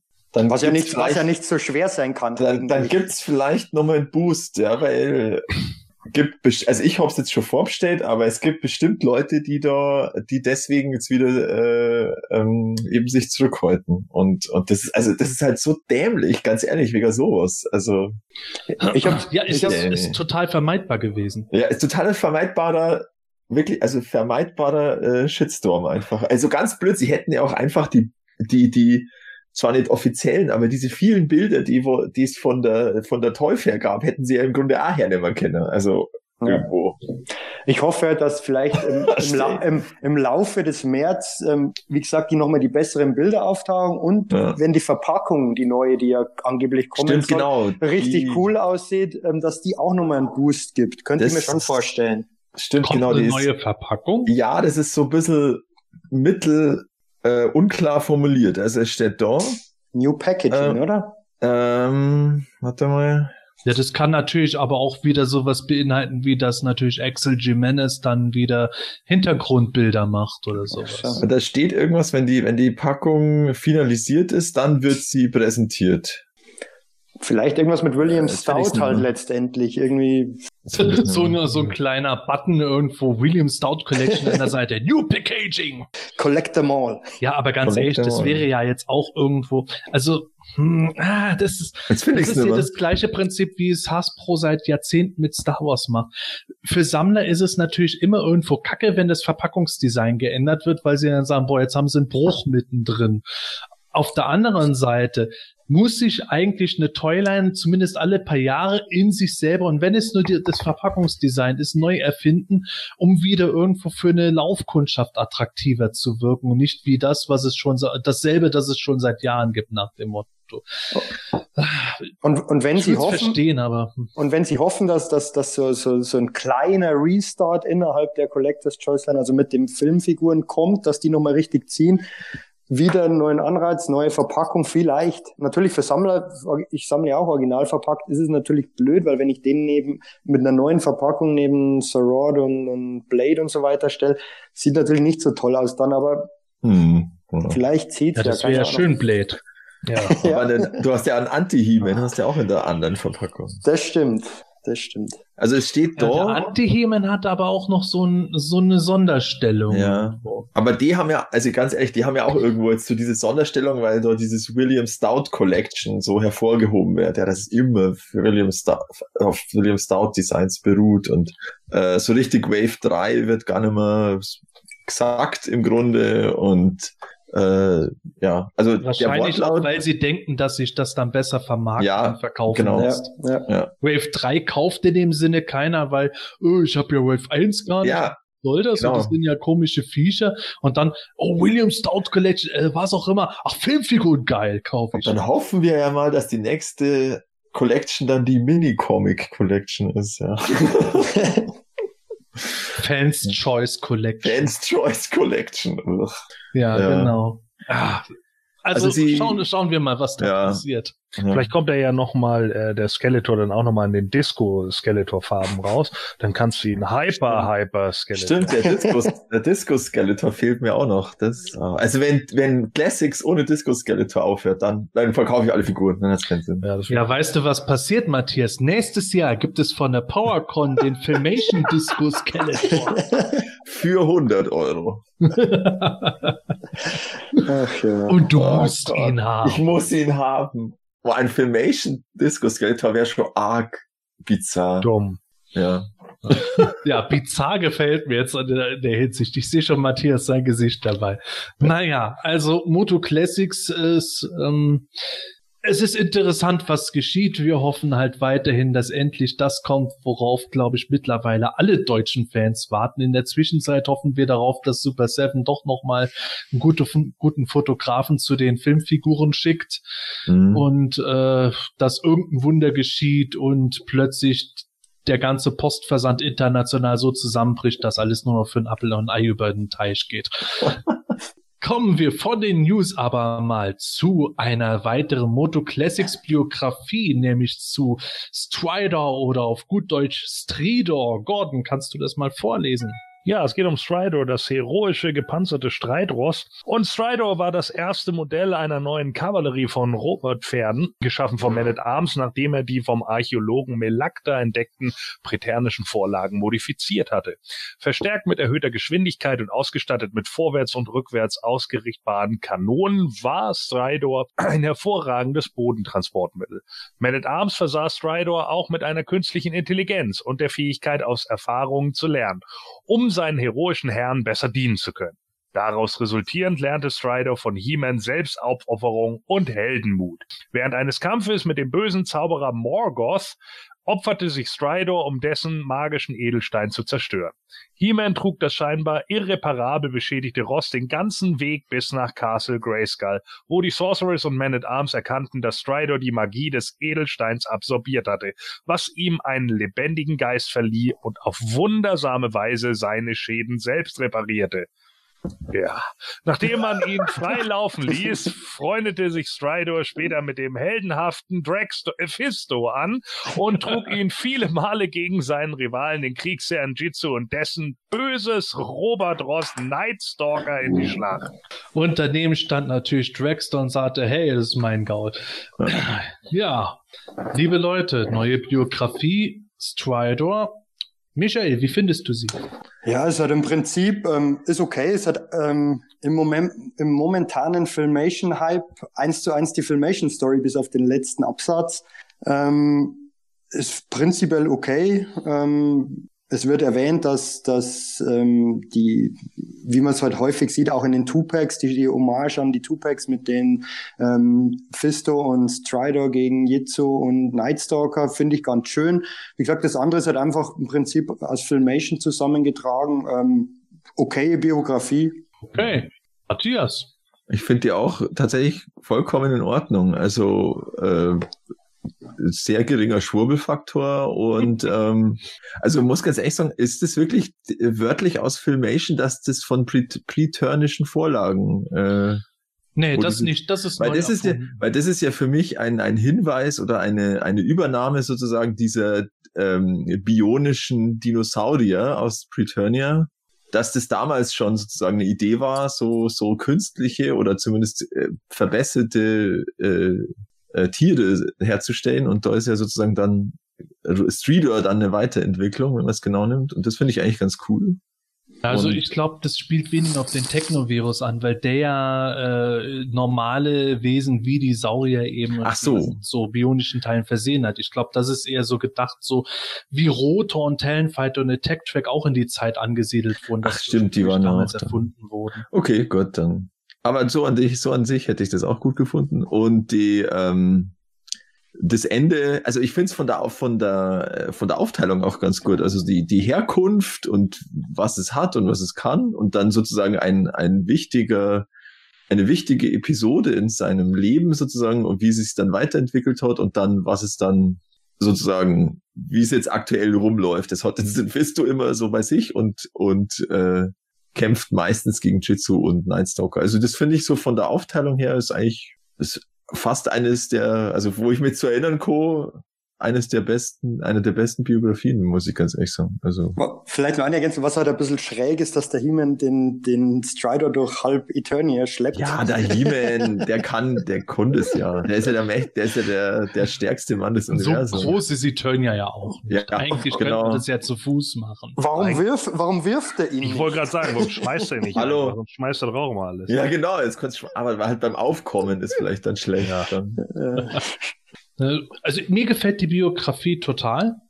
Äh, ich finde es ganz schön. Es wird äh, mit angedeutet, was ja in manchen Magazinen und Comics zu sehen war, dass es mehr als ein Robotpferd nur gibt, dass man da eine ganze Armee auch auf Seiten der Helden hat. Das mit Eternia ich mag es eigentlich lieber, wenn Man at Arms das Pferd gestaltet hat. Ich verstehe aber auch, dass man da ein bisschen versucht zu variieren, weil ansonsten es irgendwo auch noch doof aussieht, wenn alles von Man at Arms kommt. Aber so kenne ich es halt aus den Hörspielen und äh, so mag ich es am liebsten, aber ist für mich auch okay. Die Einbindung der äh, Zeichentrickfolge The Origin of the Sorceress äh, mit Mor dem Zauberer Morgoth, der übrigens optisch total scheiße war, auch wenn er super mächtig war. Das finde ich auch okay, wobei ich es jetzt nicht gebraucht hätte, dass Tridor irgendwie noch ein Bewusstsein kriegt und sich selbst repariert, aber ja, das passt schon soweit und ja, also ich bin schon insgesamt sehr zufrieden mit der Biografie. Naja, letzten Endes hat Man at Arms es ja auch geschaffen, ne? Er hat ja nur Vorlagen genommen, so. Es kann ja jetzt irgendwas sein, dass ja, Melak okay. Melakda in Preturnia sich mal gedacht hat, irgendwann sage ich euch, gibt's Roboterpferde und alle, oh, verbrennt den Idioten. So, ja. Und dann hat halt Man at Arms das aufgegriffen und hat gesagt, also dieser Galileo Melakda damals, so, der hatte das raus. Und dann hat er das halt so gebaut, ne? Also was ich halt so ein bisschen blöd finde am Ende ist halt wieder so, ja, das ist denn irgendwie einen lebendigen Geist und das wird selbst repariert dadurch so, ne, oh yeah, it's magic, people. Aber das ist ja Filmation, oder? Das ist ja die Folge gewesen, oder? Naja, nee, in der Folge ist es mit Stridor ja nicht so geschehen, sondern Stridor wurde dort quasi, so wie der Attack-Track auch mit einer künstlichen Intelligenz äh, gezeigt. Ah, okay. Und, äh, war eigentlich ein Pferd, das zufällig ein Roboter ist. Also ein intelligentes Pferd, das ein Roboter. Also es war halt He-Man. Okay. Da geht alles. Ja. 30-30. So, naja, auf jeden Fall. Genau. ja, also das sind wieder so Sachen, also sonst finde ich es auch ganz okay, der, ne, dass man da jetzt eine KI einbaut und so, das fand ich eigentlich ganz cool. Da habe ich noch so gedacht, ja, das kann man jetzt machen, ne, dann kann Roboto gegen das mal Schach spielen und so. Und dann passt das irgendwie, äh, dass es dann irgendwie mitlernt, finde ich eigentlich auch ganz okay. Ob es jetzt gerade lernt, wie selbst aber um Heldenmut geht, naja, okay, meinetwegen, drauf geschissen. Aber äh, ja, weiß ich nicht, dann heißt es irgendwie, ja, es ist irreparabel und dann, ja, nee, aber durch die Magie des Edelsteins, ne, yes, Deus Ex. So, also weil Orko da stand, Hex Hex, hat's wieder geklappt, so, äh, yeah. Jetzt sehe ich Orko in einem grünen Kleid auf dem Besen. Nee, in einem schwarzen, wie, wie die Figur, damit wir die Figur auch gleich wieder mit rein. Oh, nee, ja. Hat neben einem kristallenen Man at Arms. naja. Ja, ich, ich bin ganz erstaunt. Eine Biografie, wo wir alle vier eigentlich ganz zufrieden damit sind. Das hatten wir schon ewig nicht nee. mehr gehabt. Ja. Wahnsinn. Ja. Da gehen wir lieber ganz schnell weiter, sonst äh, passiert gleich der Urknall. Ja, ja, genau. Machen wir weiter, wenn es gerade so gut läuft. Liebe Hörer, es ist endlich soweit. Die Folge wird auch wieder deutlich länger als erwartet. Zu Recht, denn jetzt haben wir Hörspiel Nummer 35, Skeletor König von Eternia vor uns. Gordon, lies bitte mal den Inhalt vor. Ja, nachdem He-Man wieder sein Zauberschwert hat, können er, Tila und Man at Arms an Skeletors Kämpfern vorbei endlich wieder Castle Grayskull betreten. Die Zauberin zeigt den Helden, wie Skeletor im Königspalast haust, während der König und die Königin im Keller gefangen gehalten werden. Schlimmer noch, beiden soll in Kürze das Gedächtnis gelöscht und die Lebensenergie entzogen werden. Bereits am nächsten Tag will sich Skeletor durch Hordak zum König von Eternia krönen lassen. Durch Dragster erfährt Skeletor aber auch, dass He-Man das Zauberschwert wieder besitzt. Zugleich bauen die Monsterkämpfer Masten rund um die Burg, um Castle Grayskull an alle im Inneren durch einen Energiezaun einzusperren. Durch den Verzehr besonderer Nüsse werden die Helden aber unsichtbar und können so an den Feinden wieder vorbei während diese glauben, dass Geister zwischen ihnen wandeln. Sind ja auch immer nicht die hellsten. Ne? Also mit einem von der Zauberin mitgegebenen Schlüssel will He-Man die Ablenkung durch Skeletors Krönung nutzen, um den König und die Königin zu befreien. Vor den Mauern von Eternis treffen die Freunde auf einen alten Mann, der ihnen einen Geheimgang ins Stadtinnere zeigen will. Als dieser jedoch berichtet, dass auch Prinz Adam gefangen sei, riechen alle außer Tila Lunde. Dank Orkus Magie wird der Alte als Roboter Skeletors enttarnt, der die Masters in eine Falle locken sollte. Nachdem der Androide von he zerstört worden ist, dringen die vier Freunde unbemerkt in den Palast ein. Kurioserweise aber passt der Schlüssel der Zauberin nicht in die Tür.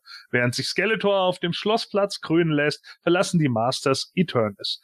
He-Man hat erkannt, dass die Zauberin ihnen den Schlüssel zu Snake Mountain gegeben hat, während dieser samt all seiner Kämpfer nun in Eternis haust. Sollen die Masters sich nun Snake Mountain als neue Basis nehmen und dort ausrüsten. Tatsächlich wacht Pantor vor dem Stützpunkt, in dessen Inneren wieder Spydor lauert. Beide können von den Freunden vertrieben werden, womit die Masters tatsächlich Snake Mountain eingenommen haben. Der Kampf kann also bald weitergehen. Ja, der helle Wahnsinn. So viel ja. Text für relativ wenig, das hätte ich gesagt geschieht. Ja. Wobei, ich finde es sehr super, wie geschickt sie das in die Folge eingebaut haben, dass man nie, aber auch nie mit einem alten Mann mitlaufen sollte. Und ähm, zum anderen bin ich der Einzige, dem es irgendwie bei der Folge so ging, dass irgendwie der, der Titel der Folge leicht misleading war. Also ich meine, Skeletor wird zwar zum König gekrönt, aber so nebensächlich, wie es nur irgendwie geht. Ja. ja. Clickbait. Mhm. ich fand die Und Folge nicht von den Dämonenhänden auf dem Cover, sondern nur von Hordak. Ja, von den Grünen. Ja, die Oder von Slime, von Horde Zombie Heeman. Nein, das, muss, das geht nicht. Ja, aber, aber die, die grünen Hände, das ist ja klar, weil äh, Hordak ist ja wieder jetzt auf Eternia und dadurch, dass sein Blut ja schon mal blau geworden ist, ja, ne, hat sich ja jetzt wieder die Dichte geändert. Ja. Ja, und dann ist natürlich jetzt grün, ne? Jetzt hat er grüne Was? Hände. So, das leuchtet ein. Ja. Der Wahnsinn. Und, und extra eine Krone mit Totenkopf hergestellt für den Skeletor. Richtig. Oh ja, stimmt. jetzt ist auch so, so, so nah habe ich gar nicht mehr geguckt in den letzten Jahren. Dann trägt der Randor gar keine Totenkopfkrone. Das ist cool. ja. Das wäre so ein typisches Super Seven Ding. Wenn die mit den Hörspielen aufgewachsen wären, die bringen King Skeletor mit der gleichen Krone von King ja. Randor und alle ja. deutschen Fans raus. Das äh. ist ja gar nicht die Skelettkrone. Ah, ja. Okay. Aber ähm, abgesehen davon, dass ich das Cover ungeheuer misleading fand und auch Skeletors Krönung für mich zu sehr in der Folge untergeht, was ich zunächst einmal gegen Anfang der Folge ganz cool finde, ist, dass halt wirklich die logische Konsequenz aus dem äh, Ende der letzten Folge weitergespielt wird. Äh, in kürzester Zeit erzählen Thiele und Man Adams irgendwie den Status quo, also Skeletor hat die Eternia erobert und jetzt müssen wir gucken, wie wir klarkommen. He-Man hat sein Zauberschwert aus dem Hyperraum geholt und kaum, dass er es hat, eigentlich klar, jetzt gehen sie wieder nach Castle Grayskull, weil sie ja jetzt mit dem Zauberschwert Einlass in die Burg bekommen. Das und das finde ich aber dann auch ganz gut gelöst, dass halt tatsächlich Skeletor seine Monsterkämpfer endlich mal um die Burg geschart hat, als Wachmannschaft, falls die Masters da auftauchen okay, noch bevor Skeletor überhaupt weiß, dass jemand das Zauberschwert hat, aber nichtsdestotrotz endlich mal etwas, woran er gedacht hat. Ja, das stimmt. Aber die, was, was mich da immer gewundert hat, oder jetzt beim Hören immer, wo sind eigentlich Pass auf, Mossman, Ramen und äh, Snoutspout? Die sind irgendwie verloren gegangen, oder? Ich glaube, die sind wieder äh, die sind ins, ins Zeltlager zurück. Ins, ins, ins eternische Rebellenlager. Ja, weil, also das ist ja äh, in den Hörspielen ja tatsächlich so, die die Masters kriegen ja nicht alle Einlass nach Castle Grayskull. Ja, stimmt, das sagen sie ja auch. Ja, ja genau. Immer nur He-Man, Skeletor, Teela, mit Glück manchmal, glaube ich, auch Orko. Ja, ja. Aber ja, also das sind die einzigen, die überhaupt reingelassen werden. Die anderen müssen sich jetzt hinterm Busch verstecken oder ja. so. Aber die wären halt eine Hilfe gewesen, äh, sich durch die ähm, äh, sieben Horde-Trooper zu kämpfen, die Castle Grayskull stehen. Ja, aber He-Man hat jetzt das Zauberschwert. Ja, jetzt ist ja alles wieder geritzt. Alles, ja, das stimmt. Alles ist wieder gut. Ja. Jetzt Streck. haben alle wieder ihren Lebensmut und sagen, He-Man reißt es auch ohne uns. Und Streckt King Hiss nieder und schafft ja. schaffen es durch die Lücke durchzukommen. Ja. Wobei tatsächlich hätten sie ja die ganzen Masters nochmal bringen können. Die bringen ja so viele Namen unter. Ja. Spycore auch, der noch nie eine Sprechrolle hatte und dann ganz viele Masters, du hast es gesagt, sieben Horde Trooper und, und nahezu alle Fahrzeuge und Vehikel der Bösen kommen ja in ja, dieser Folge stimmt, vor. Ja. Als hätte Mattel gesagt, du, wir haben jetzt bald noch mal einen Abverkauf Ja. Wir müssen jetzt die Regale leer kriegen. Schreib mal das und das rein. Und, und, und Spider scheint ja dann der, den, den Bereich wieder zu verlassen und sich nach Snake Mountain zurückzuziehen. Außer es gibt mehrere Spiders. Ja, stimmt. Weil, das weil der ist wird, mir aufgefallen. Der wird ja auch erwähnt, ähm, steht da dabei, genauso der Blasterhawk, der hier richtig ausgesprochen wird. Nicht Kein mehr Blaze, Blasterhawk mehr. Kein Blasterhawk mehr. Und, und später ist aber Spider in Snake Mountain wiederum. Ähm, kann natürlich sein, dass er in der Zwischenzeit zurückgelaufen ist, aber. Ja, ja genau. So schnell wie das Spielzeug. so. Ja. Ja, aber ganz ehrlich, du passt nicht durch das Tor von Eternals. Na gut, ja. dann gehe ich zurück nach Stormhampton. ja, genau. Es ist eh, das ist eh, anscheinend spielen diese Folgen immer nur in diesem Dreieck Eternals, Grayskull, Snake Mountain. Das ist irgendwie nur so, was anderes gibt's gar nicht mehr so ungefähr. Und Eternals wahrscheinlich nur zwanghaft, weil, äh, weil es das nicht als Playset gab, aber so stark im Zeichentrick und so auftauchen. Ja. Irgendwo müssen die Masters ja wohnen. Ja. Genau, aber erstmal wohnen sie ja in Grayskull dann im Grunde. Und dann da kommen sie ja dann da rein, also sie kämpfen sich. Ah, da, genau, da kommt ja auch tatsächlich mal ein Monster Eat vor. Ja, der, der kam doch auch ein Skeletos Roulette vor. Ja, genau, aber der, äh, der, der ist da ja abkommandiert mit den, mit den Horde Troopern und der hält dann ja auch den, den, äh, Man at Arms, den Man at Arms fest. Und da stelle ich mir das dann so vor, dass dann der He-Man wirklich genau auf diesen Knopf draufhaut, der doch dann auch das Action-Feature ist, dass, dass die, äh, dass Monster irgendwie aufhört. Das, das, also ich habe den ja selber nie gehabt, aber da gibt's doch diese eine Werbung, wo dann zum Schluss der ja. He-Man da draufhaut und dann, ja. dann ist es ja. besiegt sozusagen. Das ist genau tatsächlich so. so. Da brauchst du auch den Thunder Punch He-Man, damit man damit ah. genug Wumms hat, um den Knopf auch reinzudrücken. Oh cool. Und dann am Ende auch so, Hilfe, der Monsteroid hält mich. ja, genau. So total erschrocken. Oh, der andere, eine, eine riesige Monsterkrabbe. Äh. In der anderen Schere hängt wahrscheinlich nur das Cyclone drin. ja, genau. Die, die Leiche von Cyclone wirbelte immer noch mit. oh ja. Gott, ah, ja. die arme Sau. Stimmt. Und vor allen Dingen, man, man sieht so, oh Gott, da, in der anderen Klaue, da hängt ja Cyclone und der ist tot. Und dann so Rückblende damals, Vorsicht Cyclone, die Monsterkrabbe packt dich. Ach, Himmel, so schlimm wird's schon nicht. genau. Sehr gut, so war's. Hm. Jetzt haben wir es ah. raus. Ja, aber also wie gesagt, ich finde die, ich finde die Einleitung eigentlich ganz gut, äh, konsequent mit dem Zauberschwert wieder Einlass nach Castle Grayskull. Erst schleichen sie sich an den ersten Kämpfern vorbei, dann müssen sie doch kämpfen, schaffen es auch und sind im Inneren der Burg und dann mhm. ja, ist ja schön, dass die Zauberin äh, Live-Übertragung in den Königspalast macht, ja. dass wir da äh, wieder Mitschnitt kriegen, wie der grün und blau geschlagene Dragstore Skeletor erzählt, dass jemand sein Schwert wieder hat. Genau. Aber ich habe da den Eindruck gehabt, dass der, dass das Geld da auch, dass der sich groß darüber auflegt, sondern eher so resigniert, so, äh, ja, schon wieder ein Plan verkackt, so ungefähr. so, der, hat sich ja, wahrscheinlich, okay. der hat sich wahrscheinlich so gedacht, ja, wie könnte es denn anders sein als ja, genau, äh, ja, okay, war das doch, war das doch nicht so, auch nicht so die perfekte Idee mit dem Hyperraum, aber ist wurscht, dann einfach die Wachen verstärken, passt schon.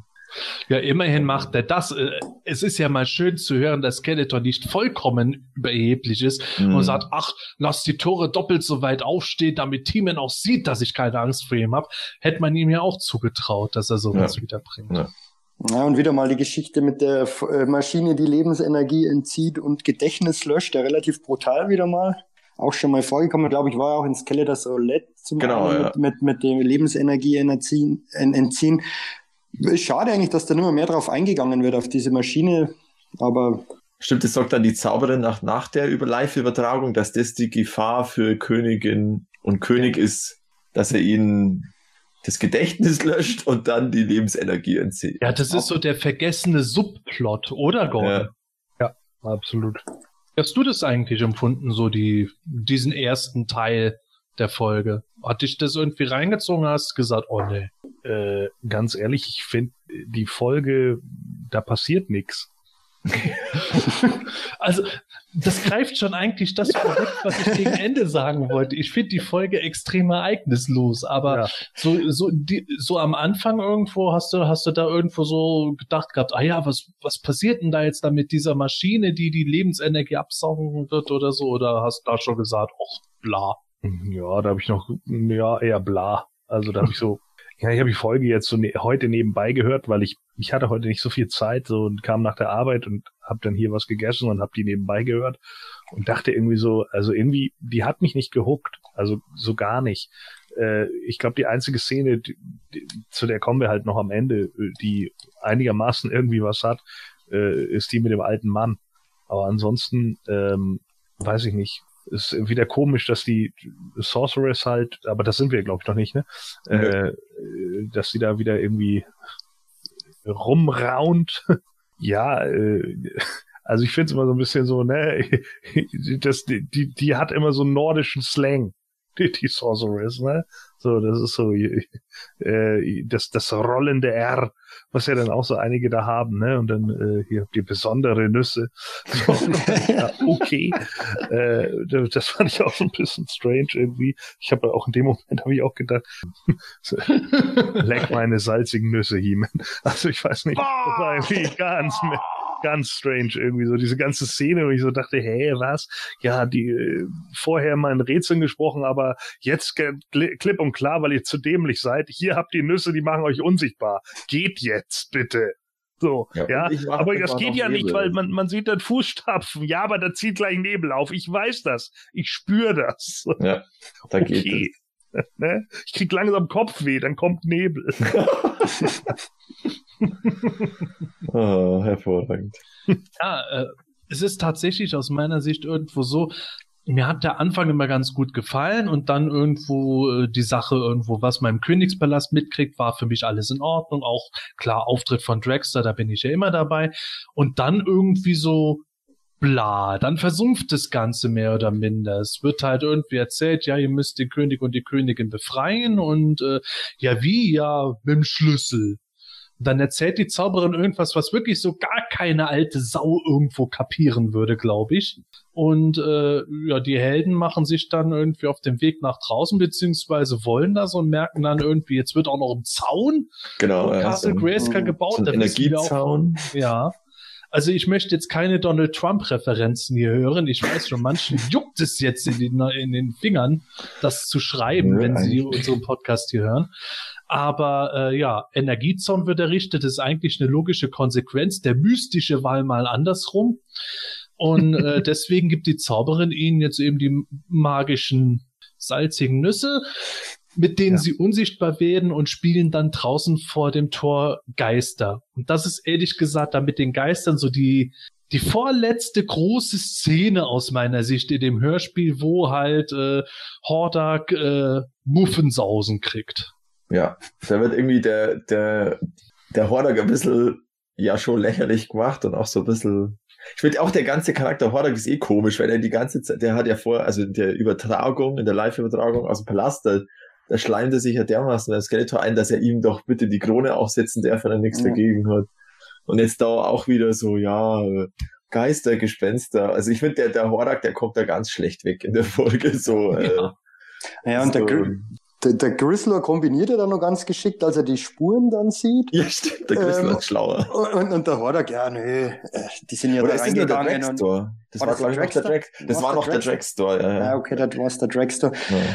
Und wenn man das passt halt einfach finde ich grundsätzlich eigentlich nicht zum Charakter vom Hordak. Hordak ist eigentlich jagt anderen selbst Angst, also jagt anderen Angst ein, aber hier hat er Angst und äh, Hordak bist du betrunken dann vom Grizzler. Also das, sind, ist schon irgendwie eine abgefahrene schräge Szene irgendwie. Ja. Fand ich ja, also es zerstört irgendwie alles, was Hordak jemals an Momentum gehabt hatte, um irgendwem noch Angst zu machen. Ja, Hordak, ja. bist du betrunken? Ja, natürlich, Idiot. Nach den ganzen Feiern im Palast. Ja. Ach, ja. ja, also ja. irgendwo, mir gefällt es ja schön irgendwie, wie, wie Hordak und Quizler so diesen Dialog dabei haben, aber es ist halt schon schwer irgendwo zu verdauen, wie sie halt so total zum Deppen gemacht werden dabei und die Masters irgendwo, ja, so ernst muss man die Sache ja nicht sehen. Wir haben noch unseren Spaß dabei nach dem Motto und hauen dann ab auf Jetslets irgendwo. Ja, ist ein bisschen schwierig, aber passt schon. Es bleibt zumindest im Gedächtnis. Und dann kommt schon äh, im Grunde die nächste Szene, äh, damit auch die letzte, die mir wirklich groß im Gedächtnis geblieben ist, nämlich sie sind von dem Palasttor und auf einmal kommt dieser alte Mann ihnen entgegen, der die ganze Zeit irgendwie rumjammert und ja, der König und die Königin, sie leiden. Ach, ihr glaubt gar nicht, wie schwer das ist und mal und, und mein Ischias und überhaupt und Prinz Adam ist auch noch da drin und natürlich alle außer Thiele raffen, da stimmt irgendwas nicht und wie ich schon gemeint habe, geht nicht mit alten Männern mit und äh, Orko ist der Erste, der sein Maul nicht halten kann und bald darauf wird der alte Mann als Faker 2.0 enttarnt, um das mal so zu sagen. Also das, das, das, ist tatsächlich mir im Gedächtnis geblieben. Ja, eben, genau. Das war auch für mich so die Szene. Also ich fand, der, der, der, der fällt so übermäßig devot auf, der Typ. Hm. Ja, ich bin doch nur ein armer, kleiner Roboter. Äh, ich meine natürlich, Mann. So, ja, weiß ich nicht. Ähm, das, das war halt, die, die Szene war so merkwürdig irgendwie, weil die auch recht lange geht, fand ich. Ja, ja. Also, der redet, dafür, er redet ja nichts, sozusagen, der, der alte Mann. Ja. Der redet fünf Minuten lang ohne irgendwas zu sagen. Ja, genau. Und dann äh, so, ja, und tut mir leid und ö und bla. Und dann irgendwie so nur, um ihn dann kaputt zu kloppen. Da habe ich so gedacht, ja, okay, ihr hattet echt noch Füllzeit, ne? Ja. Dabei ist das Hörspiel schon kurz. Also es geht ja nur 36 ja. Minuten. Das, und das kürzeste, glaube ich. Ja. Ja, aber Thiel, Thiel hat er überzeugt. Ja, genau. Und, äh, ey, 36 Minuten und, und, ein Sechstel der Zeit labert ein alter Mann. So, also, ja. so, so. Strange. Äh, das ist ja auch so bitter, gerade für Thieler. Das wird ja auch gegen Ende der Folge, äh, das habe ich jetzt erst beim letzten Hören überhaupt doch mal im ja. Kopf gekriegt, dass am Ende der Folge eigentlich dann nochmal die ganze Zeit irgendwie wieder über Thieler abgelästert wird. Ja, die kriegt es nie raus, dass eine und niemand ein dieselbe Person ist. Die, die fällt ja sogar auf so einen scheiß Roboter ein und so nach dem Motto. Ja. Die kommt An echt nicht gut halt weg. Ja. Nee, ist auch gleich die erste, das erste, ja, wollt ihr alle mitkommen? Tila, du auch? Nee, ich bleib hier, he Ich hab die Hosen voll. So. Das ist auch gleich die erste, die gefragt wird, so, ne? Weil na, nach all dem, du bist immer nur eine Frau, Tila. so, also, äh, sie kommt echt nicht gut weg. Nee.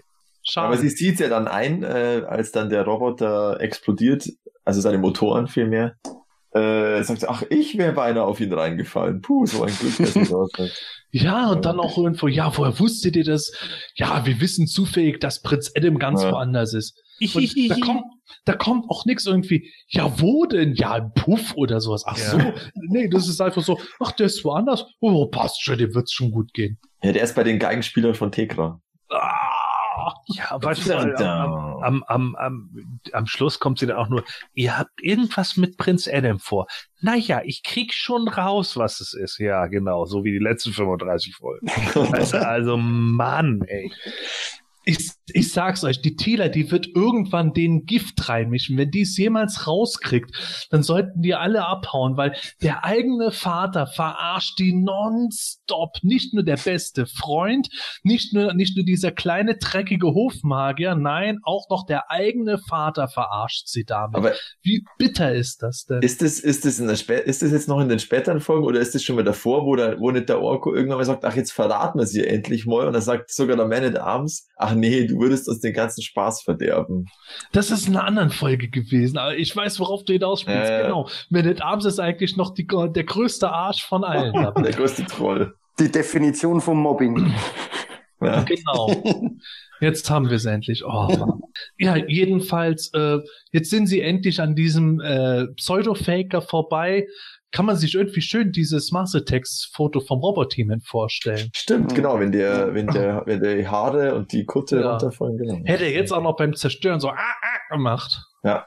Genau. Aber der macht ja. dann irgendwie gar keinen Ton mehr, sondern der macht dann nur noch, der explodiert dann nur noch. Ja, genau. Ja, was soll er jetzt auch noch groß Ja, genau. Hat man die Auf Explosion überhaupt gehört? Nee, es war nur so ein, es ist so ein ganz leichtes Auseinanderbrechen eher. Ja. Auf jeden Fall, jetzt sind sie endlich im Inneren von Eternis drin.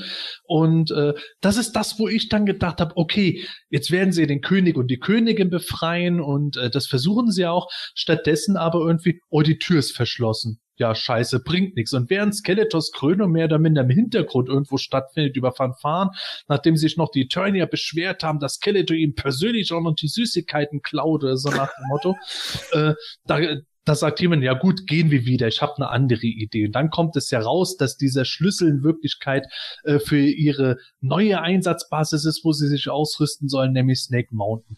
Aber ich hatte fest damit gerechnet, als ich damals als Kind das Hörspiel zum ersten Mal gehört habe, beziehungsweise das war, ich war schon kein Kind mehr, ich war ein Jugendlicher. Ich habe die Folge erst nach den anderen vom Fünfteiler gehört.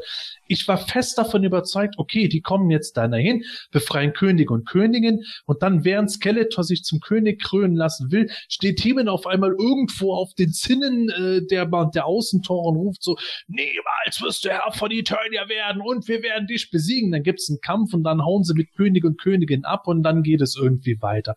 Nö, stattdessen irgendwie nur so Skeletor wird gekrönt und die rennen einmal hin, einmal her und dann nach Snake Mountain. Irgendwie war das so, so bla. Sie wollten halt nicht auffliegen, das hast du ja vergessen, mit ihrer genialen Tarnung, mit Perücke. Genau. Ja. Und, und, Bart, Perücke und, und, und Kutte. Und wir können froh sein, dass Super Seven kein Deutsch kann. Weil sonst würden diese Varianten auch noch rauskommen. Oh ja, Eternia Infil Eternus Infiltration He-Man. Ja. Genau. Und Tila mit Bart.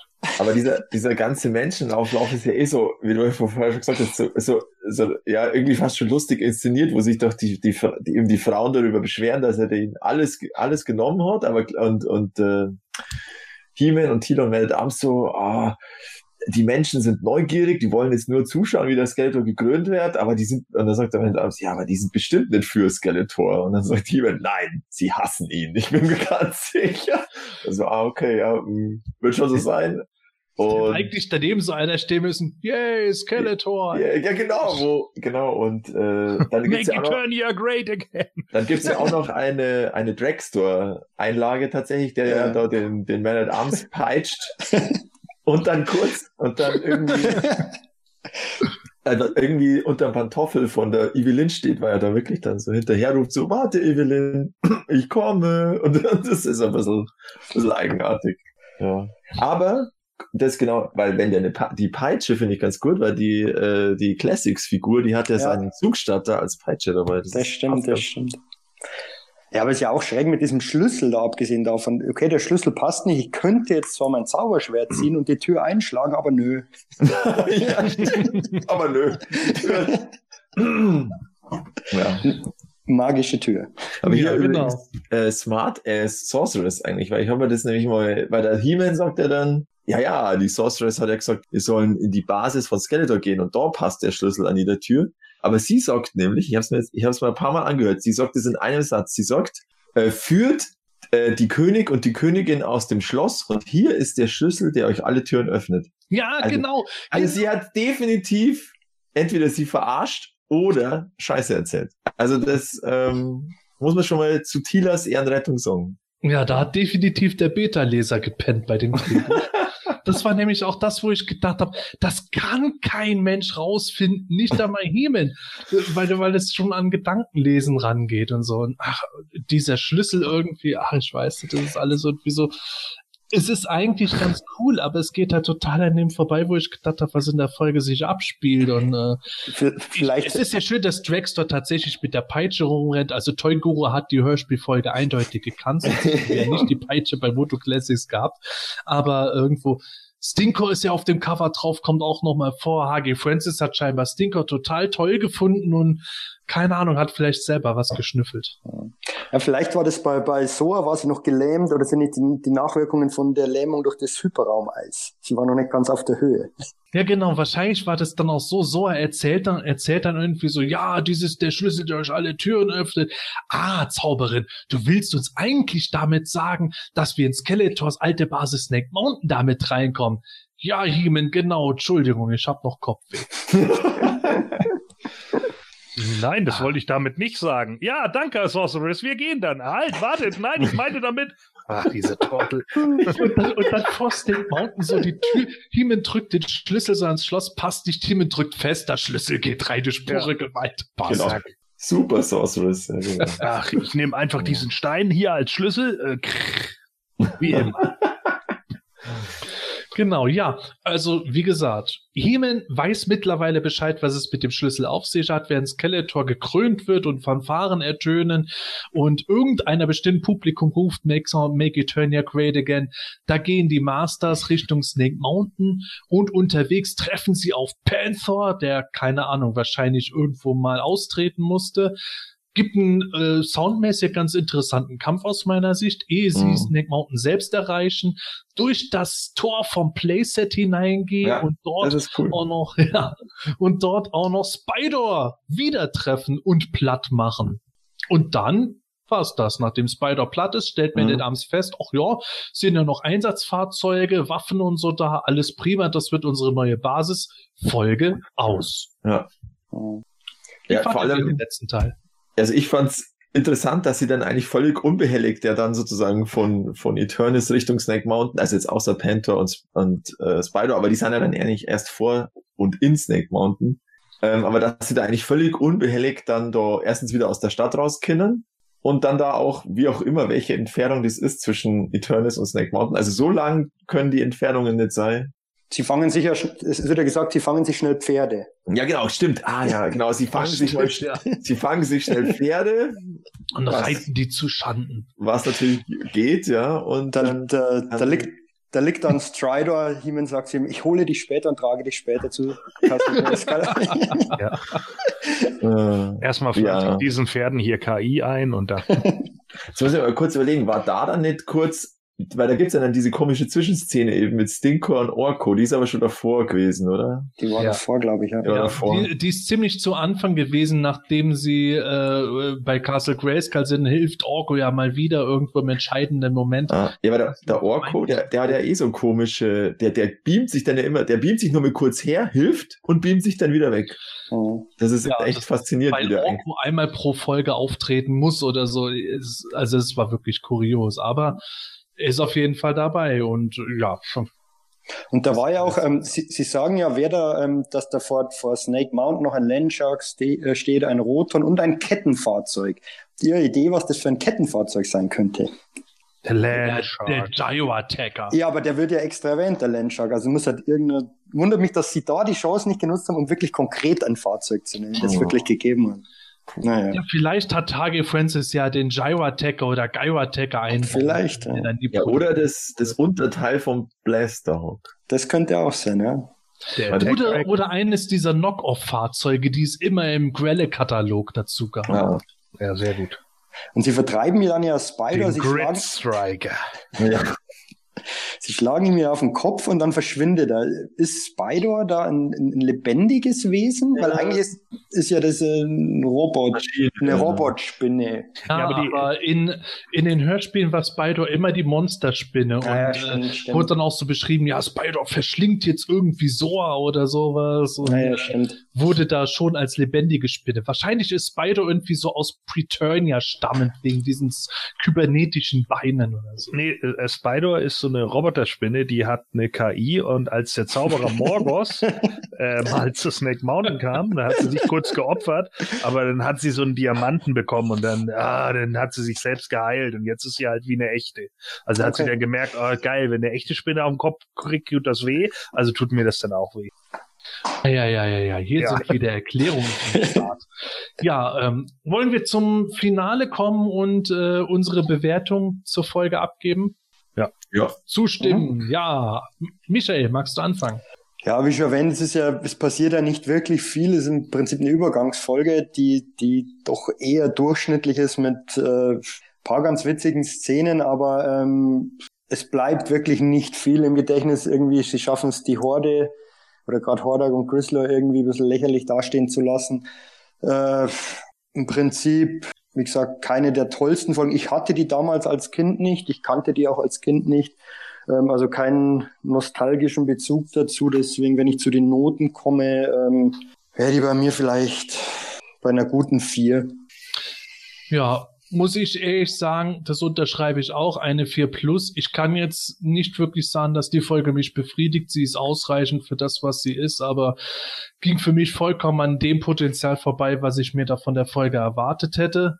gerade auch was den Titel betrifft und so. Es sind nette Momente, aber es ist tatsächlich nur ein reines Zwischenspiel, das ich hinterher gedacht habe, dass ich die Folge als Kind, als kind äh, damals nicht sofort hatte, da habe ich nicht viel verpasst. Ja, also geht mir ganz genauso. Ähm, ich habe ja schon vorhin gesagt, da passiert irgendwie nichts, die zieht sich wie Kaugummi. Ähm, viele Sachen sind einfach so ne, nichts sagen, da passiert irgendwie nichts und wie du ja schon richtig gesagt hast, äh, der Titel der Folge passiert irgendwie im Hintergrund. Äh, also die Folge müsste heißen, Skeletor wird gekrönt, werden im Vordergrund die Helden irgendwas machen. Also ähm, keine Ahnung, da, da passiert irgendwie nicht so viel und wenn wenn einem diese komische äh, Roboter-Szene mit, oh mein Gott, du ziehst ihm die Haare ab, Orko, krass, äh, wenn das einem als am ehesten in Erinnerung bleibt, so, äh, dann weiß ich nicht. Ich glaube, da macht die Folge irgendwie an sich was falsch. Also ich glaube, das hätte man deutlich schneller abhandeln können, vielleicht mit einer anderen generellen Rundum-Story oder sowas, vielleicht mit der nächsten oder mit der vorherigen zusammenlegen, keine Ahnung. Aber dann hätte es wahrscheinlich nicht mehr gepasst. Ich glaube, das hätte man auch deutlich zusammenkürzen können. Also ich glaube, diese, diese Folge hier mit den ganzen Dialogen etc., die hätte man auch bestimmt um eine Viertelstunde kürzen können. Äh, von daher, ich finde das ja eher also relativ langweilig. Ich weiß nicht, wie ich sie als Kind wahrgenommen hätte, wenn ich sie damals gehört hätte. Vielleicht hätte, hätte mir dann das irgendwie ganz neue Welten offenbart, aber jetzt so fand ich die relativ belanglos. Deswegen von mir eine 4 minus. Ja, es ist jetzt eigentlich schon viel gesagt worden, was ich auch äh, so empfunden habe. Es ist echt eine totale Übergangsfolge. Es äh, erfüllt halbwegs die Funktion, die es haben soll. Also, äh, dass die Helden sozusagen eine wieder eine Basis haben, damit sie den die Rebellion sozusagen äh, an, äh, anfangen lassen können.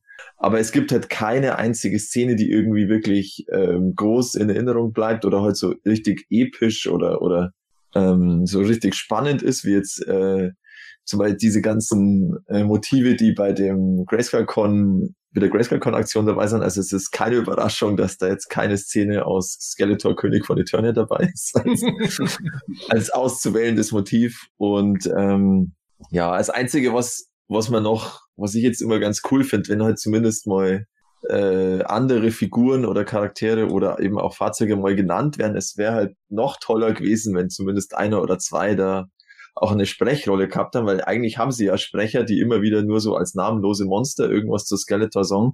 Und warum sagt man dann nicht einfach, hey, Speakor oder hey, warum, was auch immer, warum sitzt du bloß rum, Multibot und dann irgendwie so.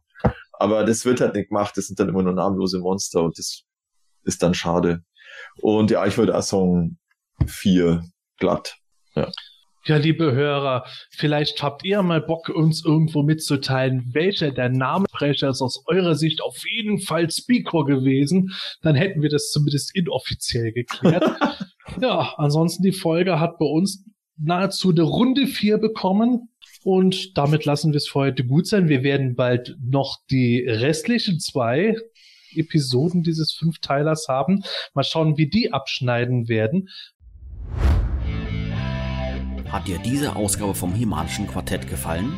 Dann unterstütze jetzt unseren Podcast mit deiner Bewertung und deinem Kommentar. Nachdem du in iTunes das Himanische Quartett aufgerufen hast, kannst du uns über die angedruckte Sternchenleiste deine Bewertung zukommen lassen und den Podcast direkt im Anschluss auch kommentieren. Jedes positive Feedback hilft dem Quartett, seine Position in iTunes zu verbessern, um noch mehr Fans und interessierte Zuhörer zu erreichen. Vielen Dank für deine Unterstützung. You have the power. Das semanische Quartett. Präsentiert von planeteternia.de. Für heute war es das auf jeden Fall und ich bedanke mich, dass ihr wieder eingeschaltet und zugehört habt. Äh, ich hoffe, dass ihr Spaß hattet, dass ihr uns auf iTunes bewertet, Likes auf Facebook gibt, auf YouTube möglichst auch was macht. Sagt eurer Mutter, eurem Vater, Oma und Opa Bescheid, dass dieser Podcast super zu hören ist. Wenn ihr das nicht findet, sagt es trotzdem, dann freuen wir uns. In diesem Sinne, tschüss, bis bald und gute Reise. Also ich hatte definitiv wieder Spaß und ich hoffe, dass es ähm, jetzt auch in Zukunft wieder ein bisschen ruhiger wird und nicht so viele negative Nachrichten kommen und sofort Shitstorms ausgelöst werden und dass man sich wieder mehr auf Sachen freuen kann. Und bis zum nächsten Mal. Ja, Hörspiel, Hörspiel äh, Talkbacks sind ja schon immer ein Spaß, aber hier war es natürlich jetzt nicht ganz so ein Highlight. Äh, ich bin jetzt auch tatsächlich froh, dass ich die Folge jetzt erstmal nimmer anhören muss. Und äh, ja, das ganze andere Thema mit den Preisen, klar, das ist immer eine hochemotionale Diskussion. Andererseits äh, ist es ja ganz gut, dass wir was zu besprechen haben. Äh, mal schauen, wie lange wir das noch haben, so mototechnisch, wenn es mit den Preisen so weitergeht. Aber zumindest 2019 dürfte noch ganz gut gefüllt sein. Äh, noch ein kleiner Fun Fact, weil ja der Zauberer Mordegoth vorgekommen ist hier in der Biografie. Äh, das ist tatsächlich beim Silmarillion der zweite Name von Melkor. Äh, darum ganz interessant, dass der bei Filmation anscheinend, da gab es anscheinend einen Tolkien-Fan. Ja, J. Michael Straczynski. Ah, okay, dann, alles klar. Dann hat sich der da des Namens, äh, den Namen ausgeliehen. Ja, in diesem Sinne, äh, viel Spaß und bis zum nächsten Mal. Ja, äh, tschüss, bis dann. Und äh, ich muss vielleicht doch, äh, obwohl ich es eigentlich nicht will, aber ich muss äh, einen äh, Leak, der an mich rangetragen wurde, äh, weil ich mit meinen guten Kollegen Aaron und Adam nie gesprochen habe über den Film. wir haben ja jetzt ne, natürlich ähnlich das Drehbuch. Und ähm, ja, ein bisschen ein kleiner Letdown vielleicht schon mal für alle Fans. Also vielleicht erstmal die gute Nachricht und dann eher der Letdown. Also die gute Nachricht, Stridor kommt im Film vor. Äh, die schlechte Nachricht ist, er wird wieder auf der Erde spielen. Ja, also äh, scheinbar hat man wieder nicht genügend Geld oder so und äh, He-Man reist wieder eine Zeit und äh, oder durch durchs Weltall und äh, landet dann letzten Endes auf der Erde. Und die haben mir dann irgendwie so die Szene erzählt, ne? Dann reitet er da irgendwie mit, mit Strider dann los und Strider ist vollkommen außer sich. Wahrscheinlich ist die KI durchgedreht oder so, ja. Und dann reitet er da irgendwie durchs, durchs irgend so ein Gebäude und dann äh, knallt er da durch die Küche und bla bla bla und durch den Flur und hast du nicht gesehen und am Schluss landet er in der Wanne. Und dann meinten die beiden, ja, aber ist doch total witzig, ne? Dann habe ich nur gesagt, naja, so lustig ist es jetzt nicht, aber mal davon ab, wenn er jetzt da in der Wanne liegt, ist er dann ein Batros?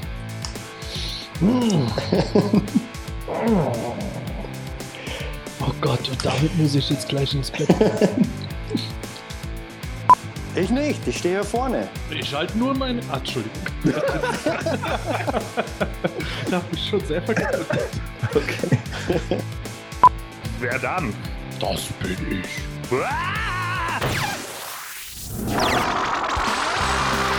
Das semanische Quartett. Präsentiert von planeteternia.de